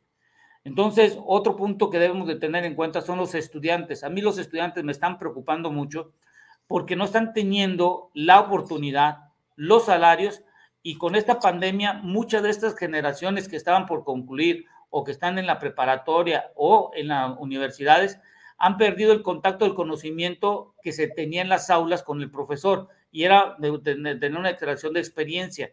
Y esto nos está causando un problema generacional que va a causar que cómo le podemos exigir a las empresas que en dado caso quieran venir a invertir, que nuestros estudiantes, como ya sabemos que muchos están fuera de nuestro país y van a estar migrando, ¿cómo le podemos hacer para que podamos tener un salario digno a los estudiantes? Entonces, ya para, para concluir mi punto nada más es, el precio de la electricidad no va a bajar en forma directa en la parte de servicios básicos porque vamos a depender cuánto es el subsidio y cuánto puede tener la, las administraciones actuales y las del futuro para poder subsidiar la electricidad. Segundo, necesitamos tener un plan de largo plazo para tener desde un punto de vista, sí, de soberanía, pero ser una interacción con el mercado mundial y tener nosotros la propia autosuficiencia.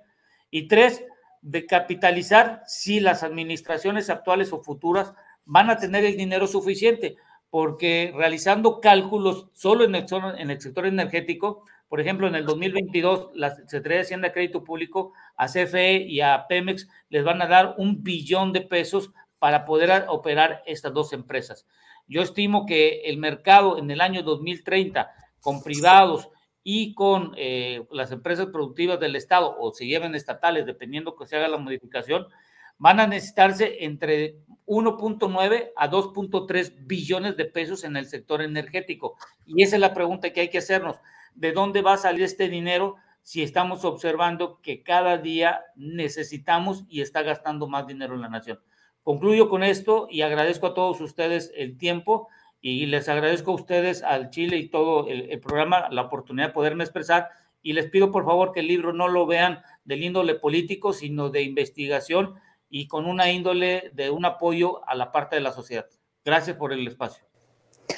Muchísimas gracias, ingeniero Ramsés. Y bueno, la misma pregunta, doctor Valderas, eh, la transición energética, vamos a energías limpias, ¿qué rol tienen estas en que disminuya o no la luz? Y sobre todo si esta reforma eléctrica plantea esto, porque ya hemos visto al propio Enrique de la Madrid decir que una de las miles de virtudes de la reforma energética actual es que disminuyó la luz y veo en los comentarios a la gente diciendo, bueno, avísenme a quién, porque a mí no me pasó.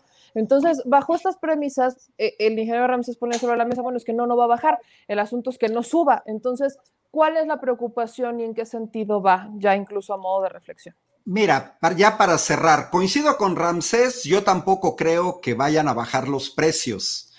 Hay mucha inversión para la transición energética que se va a tener que financiar de alguna manera. Yo me conformaría con que supieran por debajo de la inflación. Y si hay que dar algún subsidio, pues se paga un subsidio.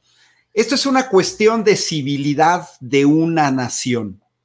Por ejemplo, los países europeos y los países nórdicos tienen altamente subsidiado su sistema sanitario. El acudir a un hospital, el tener un servicio médico es totalmente gratuito. La educación está subsidiada. Del kinder campanita a un postdoctorado es gratuito. El transporte está altamente subsidiado. A los jóvenes, a los estudiantes, se les subsidia el transporte hasta los 30 años de edad. La pandemia hoy nos enseña, por ejemplo, a un país que tiene privatizado su sistema de salud, como son los Estados Unidos, 750 mil muertos, tres cuartos de millón de fallecidos. Mientras otros países han resistido mejor la pandemia, gracias a que tenían sistemas estatales subsidiados. Es una forma colectiva de permanencia en un país. A las energías limpias le vamos a tener que apostar a todo, a todo es todo. A lo mejor a Ramsés y a mí ya no nos va a tocar, pero a los jóvenes sí, porque los hidrocarburos se van a acabar. Hay que tomar en cuenta que el mundo cambió enormemente hace 150 años a partir de que se comienza a utilizar el petróleo como fuente energética. Y cuando comienza el desarrollo de la electricidad, pero no es una energía primaria. Cambió, nos cambió la vida. Antes la gente nacía, crecía y vivía en el mismo lugar o alrededor de 20, 30 kilómetros, no más, hasta antes de 150 años. No había carreteras asfaltadas, no había aviones, no había helicópteros, no había nada. Esto también tiene que ver con los estilos de vida. Hoy la gente depende más de la energía. No, no, hasta el momento ningún país ha podido suplir los hidrocarburos con energía solar, por ejemplo, y eólica. Imposible, ¿no? Más bien, ¿qué es lo que sucede? Cada país tiene una cartera de energías de la que dispone. Por eso yo señalé, México dispone de energético, México dispone del petróleo. Bueno, y tenemos agua. Tenemos mucha agua en el sureste mexicano, grandes presas, Malpaso, Chicoacén, Peñitas. Tenemos una zona ideal para la producción de energía eléctrica con energía hidráulica. Otros países no, el Medio Oriente no tiene agua. Ah, bueno, pues tienen petróleos, pero ya les enseñé que Canadá sí tiene agua y entonces utiliza su agua para generar energía eléctrica. Le vamos a tener que apostar a todo, meme, a todo, porque no va, no va a ser una sola fuente que vaya a sustituir. Bueno, y yo sí quiero cerrar también con una, con una cuestión de un detalle. Miren, la contaminación, la huella de carbono, los gases de efecto invernadero. Hay mucha gente que se opone a la reforma y se inventa que la reforma promueve las energías sucias. Y pareciera ser, pareciera ser debido a muerte, que el cambio climático, que ya está, coincido también con Ramsés, ya está, eh, depende de los mexicanos. Es verdaderamente ridículo, pero verdaderamente ridículo. Basta que vean cualquier fuente, porque todas son más o menos coincidentes, pero yo aquí tengo la de British Petroleum Statistical Review de 2020, emisiones de dióxido de carbono, México aporta apenas el 1, 1 1.3%. 1.3. Aunque México dejara fuera cero sus emisiones, el problema no estaría resuelto, porque el problema no está en México. El problema está en el, en el otro 98.7%. El problema lo tenemos con China, que produce el 28.8%. Lo tenemos con Estados Unidos, que produce el 14.5%. Si se fijan, si le sumamos China, Estados Unidos y la India, son tres países que, que, están contaminando y tienen la mitad de las emisiones de dióxido de carbono. La mitad. México no va a resolver ese problema por la sencilla razón de que nosotros no somos los que estamos contaminando. No, no somos nosotros. El problema lo van a tener que resolver esos otros países. Porque si ahora nos vamos a la contaminación per cápita, resulta ser que tenemos al líder contaminador del mundo, que es Qatar, con 38.200 kilogramos al año por habitante. Con México, 3.800. Ya me están diciendo de la maestra Lupita. Qatar contamina nueve veces más que México per cápita. Y luego está Kuwait, Australia, Canadá, Estados Unidos, Corea, Rusia, Holanda, Japón, Noruega, Bélgica, Alemania. De Alemania para arriba, tres veces más que México. Cada habitante de Noruega quema al año 9.400 kilogramos de dióxido de carbono al año por 3.800 de cada mexicano. Y arriba de nosotros está Finlandia, Austria, China, Israel, Irlanda, España, Dinamarca, Italia, Reino Unido, Francia. México ocupa el lugar número 75 en emisiones de dióxido de carbono per cápita. ¿De dónde diablos sacan que nosotros somos los gran contaminadores en el mundo. Miren, no se hagan, está perfectamente documentado, Universidad de Oxford, Air World in Data. Miren, quien contamina en este mundo son los países ricos y son los países del norte, porque ellos necesitan calefacción en verano y necesitan mucha, este, digo, calefacción, aire acondicionado en verano y mucha calefacción en invierno. Ellos son los que tienen que resolver este problema, no países como México, que la mayor parte tenemos un buen clima.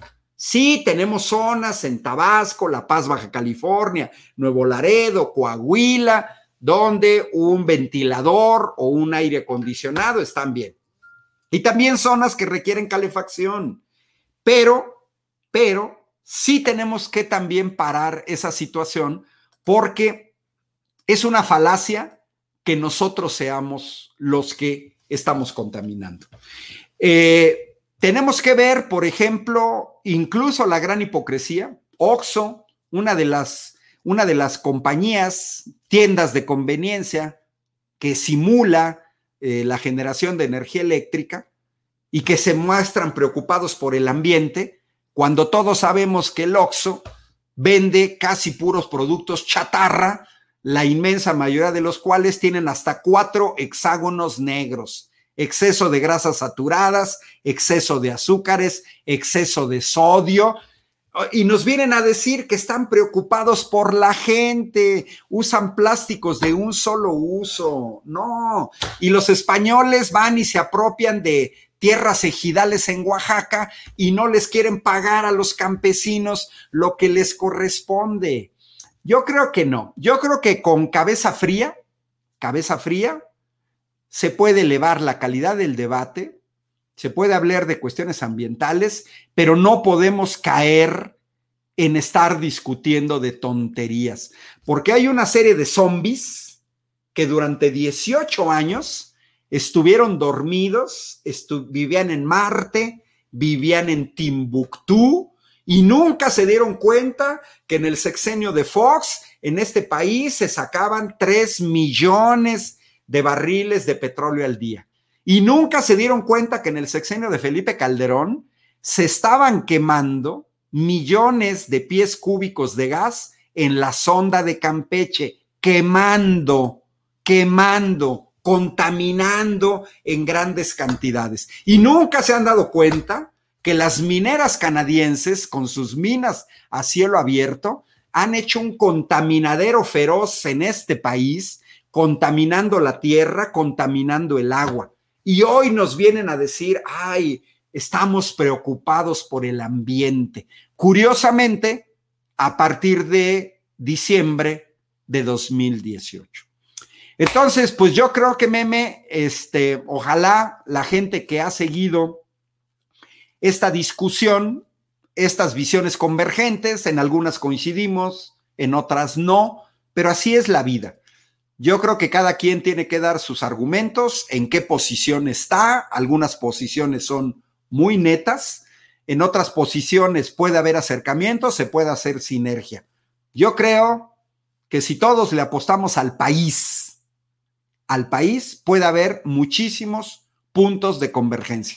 ¿Tenemos que cambiar estilo de vida? Sí. ¿La clase empresarial tiene que cambiar? Sí tiene que ser seria y tienen que exhibirnos que son verdaderos empresarios.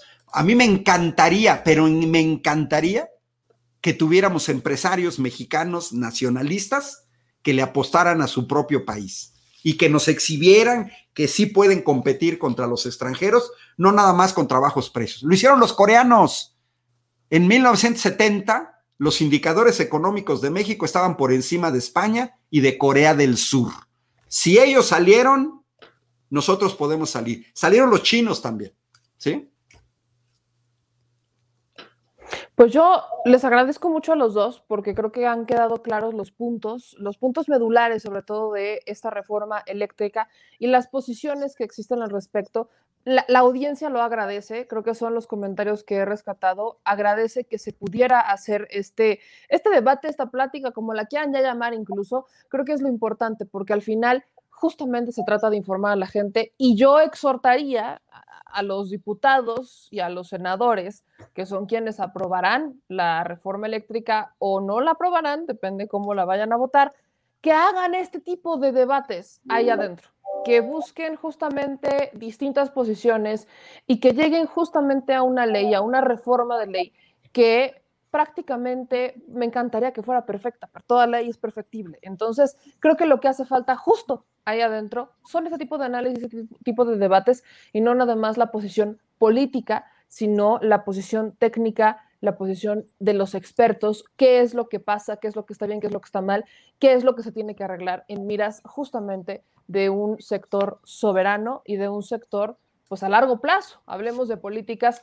más allá de un sexenio. Entonces, yo por eso les agradezco en nombre de esta audiencia, a esta audiencia que los, está, los he estado siguiendo con mucha atención y pues esperarlos para un siguiente análisis que seguramente vendrán muchos más una vez que lleguemos a puntos eh, particulares sobre esta reforma eléctrica. Entonces, doctor Valderas, ingeniero eh, Ramsés, les agradezco muchísimo y gracias por desvelarse con nosotros. Saludos cordiales desde Querétaro a todos.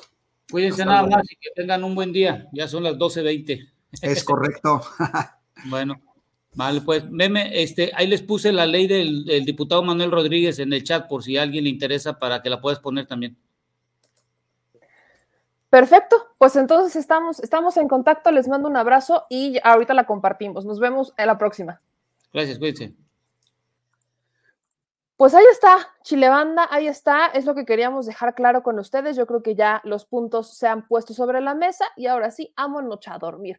Gracias a todos los que se desvelaron con nosotros. También acuérdense que justamente eh, esta transmisión también estuvo en Twitter, la vimos por Twitter para aquellos que no están suscritos a nuestros canales y la quisieron seguir en tiempo real por esta bendita red social de Catarsis, como le llamo yo, pues ahí la pueden encontrar. Nosotros justamente nos vemos mañana. Muchas gracias a todos, a Darío Barrón, a María Victoria, a Manuel Hernández, Armando Franco, Jorge Sánchez, este, aquí a Mónica Velasco, a Virgilio Mendoza, que nos están viendo, Emanuel, aquí está Luis Túa, buena plática. Eh, nos dice José Luis hasta mañana, buenas noches. Pues muchas gracias a todos ustedes. Aquí eh, Ale Robles dice, agradezco a mí me llamé el que haya puesto expertos y no solo a paleros. Uno. Eh, opiniones, opiniones. Ben Gamino nos manda cinco dólares de super chat y dice: excelente programa.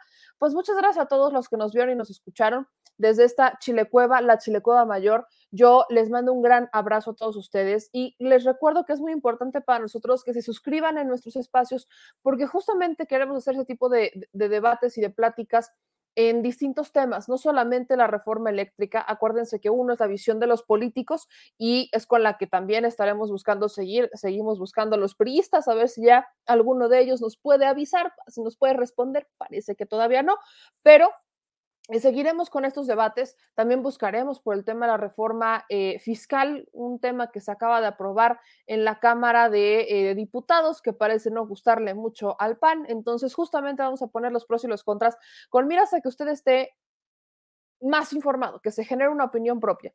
Entonces, déjenme que organicemos los demás debates y con todo gusto le vamos a estar informando. Así que síganos en todas nuestras redes sociales, pero sobre todo suscríbanse. Es importante que se suscriban a nuestros canales de YouTube, de Facebook y que nos estén viendo por Instagram, por TikTok, que también estaremos subiendo las pequeñas reseñas de esto, para que sepan cuándo estaremos publicando nuevos debates y les vamos a subir también los fragmentos de eh, por tema, por tema debatido para que los puedan ver y compartir de forma independiente desde nuestras plataformas. Entonces, gracias a todos los que hoy nos apoyaron y gracias también a los que nos han mandado superchats.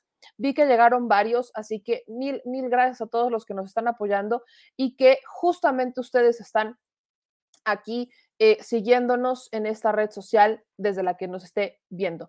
Ese que está viendo en pantalla es nuestro correo electrónico. Eh, estamos justamente actualizándonos para, eh, ya les he respondido a varios de ustedes, entonces, gracias. Y sí, insisto con el mensaje a nuestros paisanos, con miras en una reforma que también será muy polémica, que es la reforma electoral, me encanta escuchar las opiniones que tienen. Estoy haciendo un pequeño cuestionario a nuestros paisanos. Entonces, si usted está fuera de México, y le interesa participar en la reforma electoral o sobre todo escucharse, mándeme un correo al que está apareciendo en pantalla, memeland.775 diciéndome cuántos años lleva fuera de México y por qué le interesa participar en las elecciones de nuestro país para que nosotros podamos armar también ahí un debate interesante, muy, muy interesante. Yo les agradezco infinitamente que nos estén viendo y nos estén escuchando. En Mañanera nos toca hasta el jueves. Les mando un saludo aquí a Pitucas. Este, aquí dicen, ya nos mandaron mensaje. Vázquez dijo que ya nos mandó mensaje, así que mil y mil gracias a que nos estén eh, mandando mensajes. Y yo insisto, gracias a los que se desvelaron con nosotros. Veo que les gustó mucho la desvelada porque aquí se quedaron muchos de ustedes con la desvelada. Entonces, muchas gracias por la desvelada, por su confianza, pero sobre todo por estarnos siguiendo y suscribiéndose en nuestros canales. Yo soy Meme ya nos vamos, mi querida Chilebanda, descanse. Mañana vienen temas también muy buenos y síganos por favor también en damexico.news, en donde justamente estamos publicando los análisis y notas importantes, investigaciones que de vez en cuando hacemos y también ahí estaremos publicando y estamos ya publicando la opinión de muchos de nuestros hermanos migrantes que, eh, que, quieren hacerse escuchar en inglés y en español. Así que síganos, mis amigos, mi querida Chilebanda, suscríbanse a nuestros canales, activen las notificaciones y yo ahora sí los veo mañana. Despiértese temprano porque ahora mañanera, descanse, le mando un beso bien grande. Gracias, señor, señor, productor, que también está desvelado, pero presente, ¿verdad, señor productor? Y a todos usted, mi querida Chilebanda, muchísimas gracias por su confianza. Les mando un beso. Mi conclusión del debate pues es muy simple y muy sencilla, mi querida Vicky Rondón. Y con eso porque es, una pregunta importante. Uno, creo que ambos llegaron a la conclusión justamente de políticas transaccionales, que no nos quedemos solamente con una política que abarque una administración y ya, sino hablar de políticas transaccionales. Dos, el tema del el precio puede que no baje el precio de la luz, pero estamos hablando de que no suba, no suba el precio de la luz.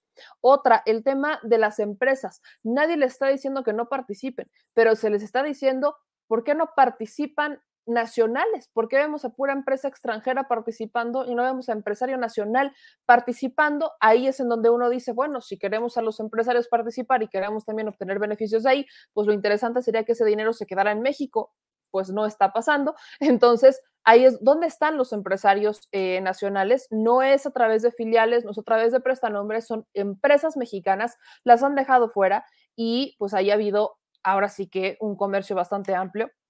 Y otro tema que también creo que es, es muy, muy, muy importante, las energías renovables. Entremos a todas, tenemos que, pero aguas, porque no es nuestro problema resolver, digamos, no es una prioridad de México resolver el tema del cambio climático, porque México no es de los principales países emisores de, este, de los contaminantes.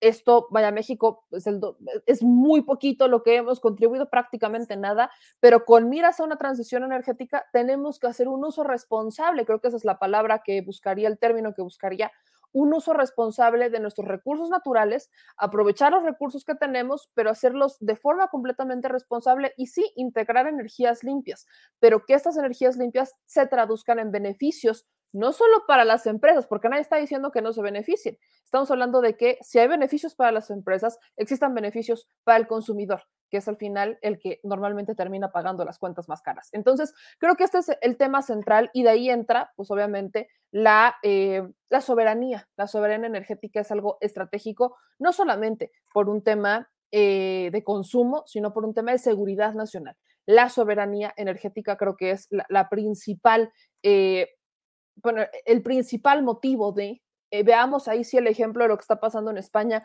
veamos ahí el ejemplo de lo que está pasando en, en, la Unión Europea, prácticamente están privatizados y lamentablemente pues no hay una mano que, que pueda entrar al quite para beneficiar al consumidor y solamente pues de, de apuro beneficio fiscal, la neta es que no la vamos a hacer. Así que creo que si vamos por los puntos, pues el tema es bastante claro, creo que el tema es bastante, bastante claro. Entonces, vaya, creo que no, creo que no, creo que no hay mucho debate al respecto, más que el de aquellos que defienden a los empresarios y los beneficios exclusivos para los empresarios versus aquellos que están hablando justamente de lo que hoy justo se habló y creo que es la reflexión más bonita.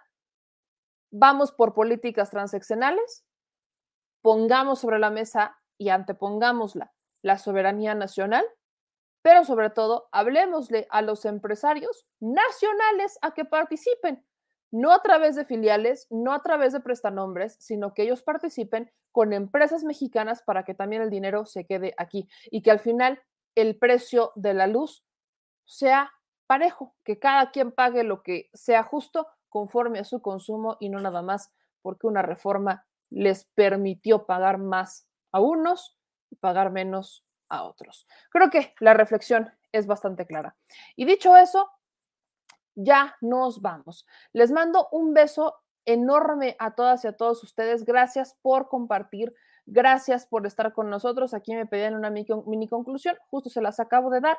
Y dicho eso, nos vemos mañana con un gran, gran, con mucha energía y con mucha sabrosura, porque aquí las cosas se dicen al chile. Les mando un beso. Aquí me dice Tomás, a ver si alcanzo a despertar a las 5, que es mi hora de bañarme, pues nos vamos a despertar más o menos igual. Así que dice aquí el señor productor que no te bañes, que para qué, que ahorres, que, que ahorres agua. Dice el señor productor que uses toallitas húmedas y biodegradables, aparte, porque hashtag hay que cuidar el clima y hay que cuidar el mundo. No, ya. Nos vemos mañana, les mando un beso, señor productor. Ahora sí, ya nos vamos, descansen. Adiós. Si estás en Puebla y quieres un café que de verdad sepa a café, ve a Georgian Café. Vas a encontrar postres, variedad de cafés y tés, pero sobre todo un precio justo y sabor inigualable. Por la pandemia, su servicio es solo para llevar, pero de verdad no te lo puedes perder.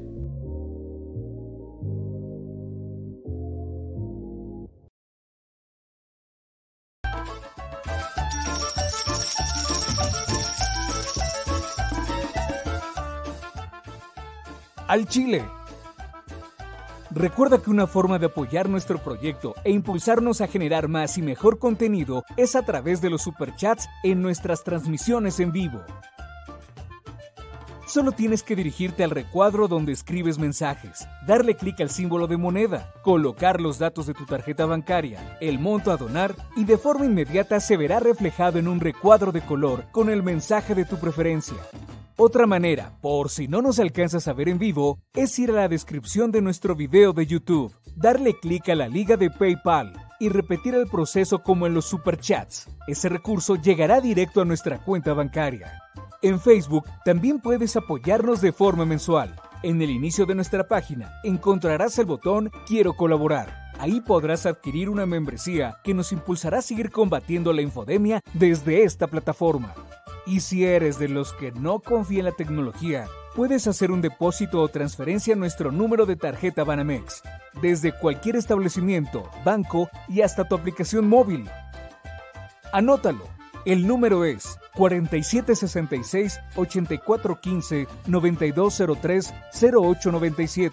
Recuerda, esto es completamente voluntario. Y es una forma de apoyar e involucrarte más con este proyecto independiente. Hazlo tuyo y comparte.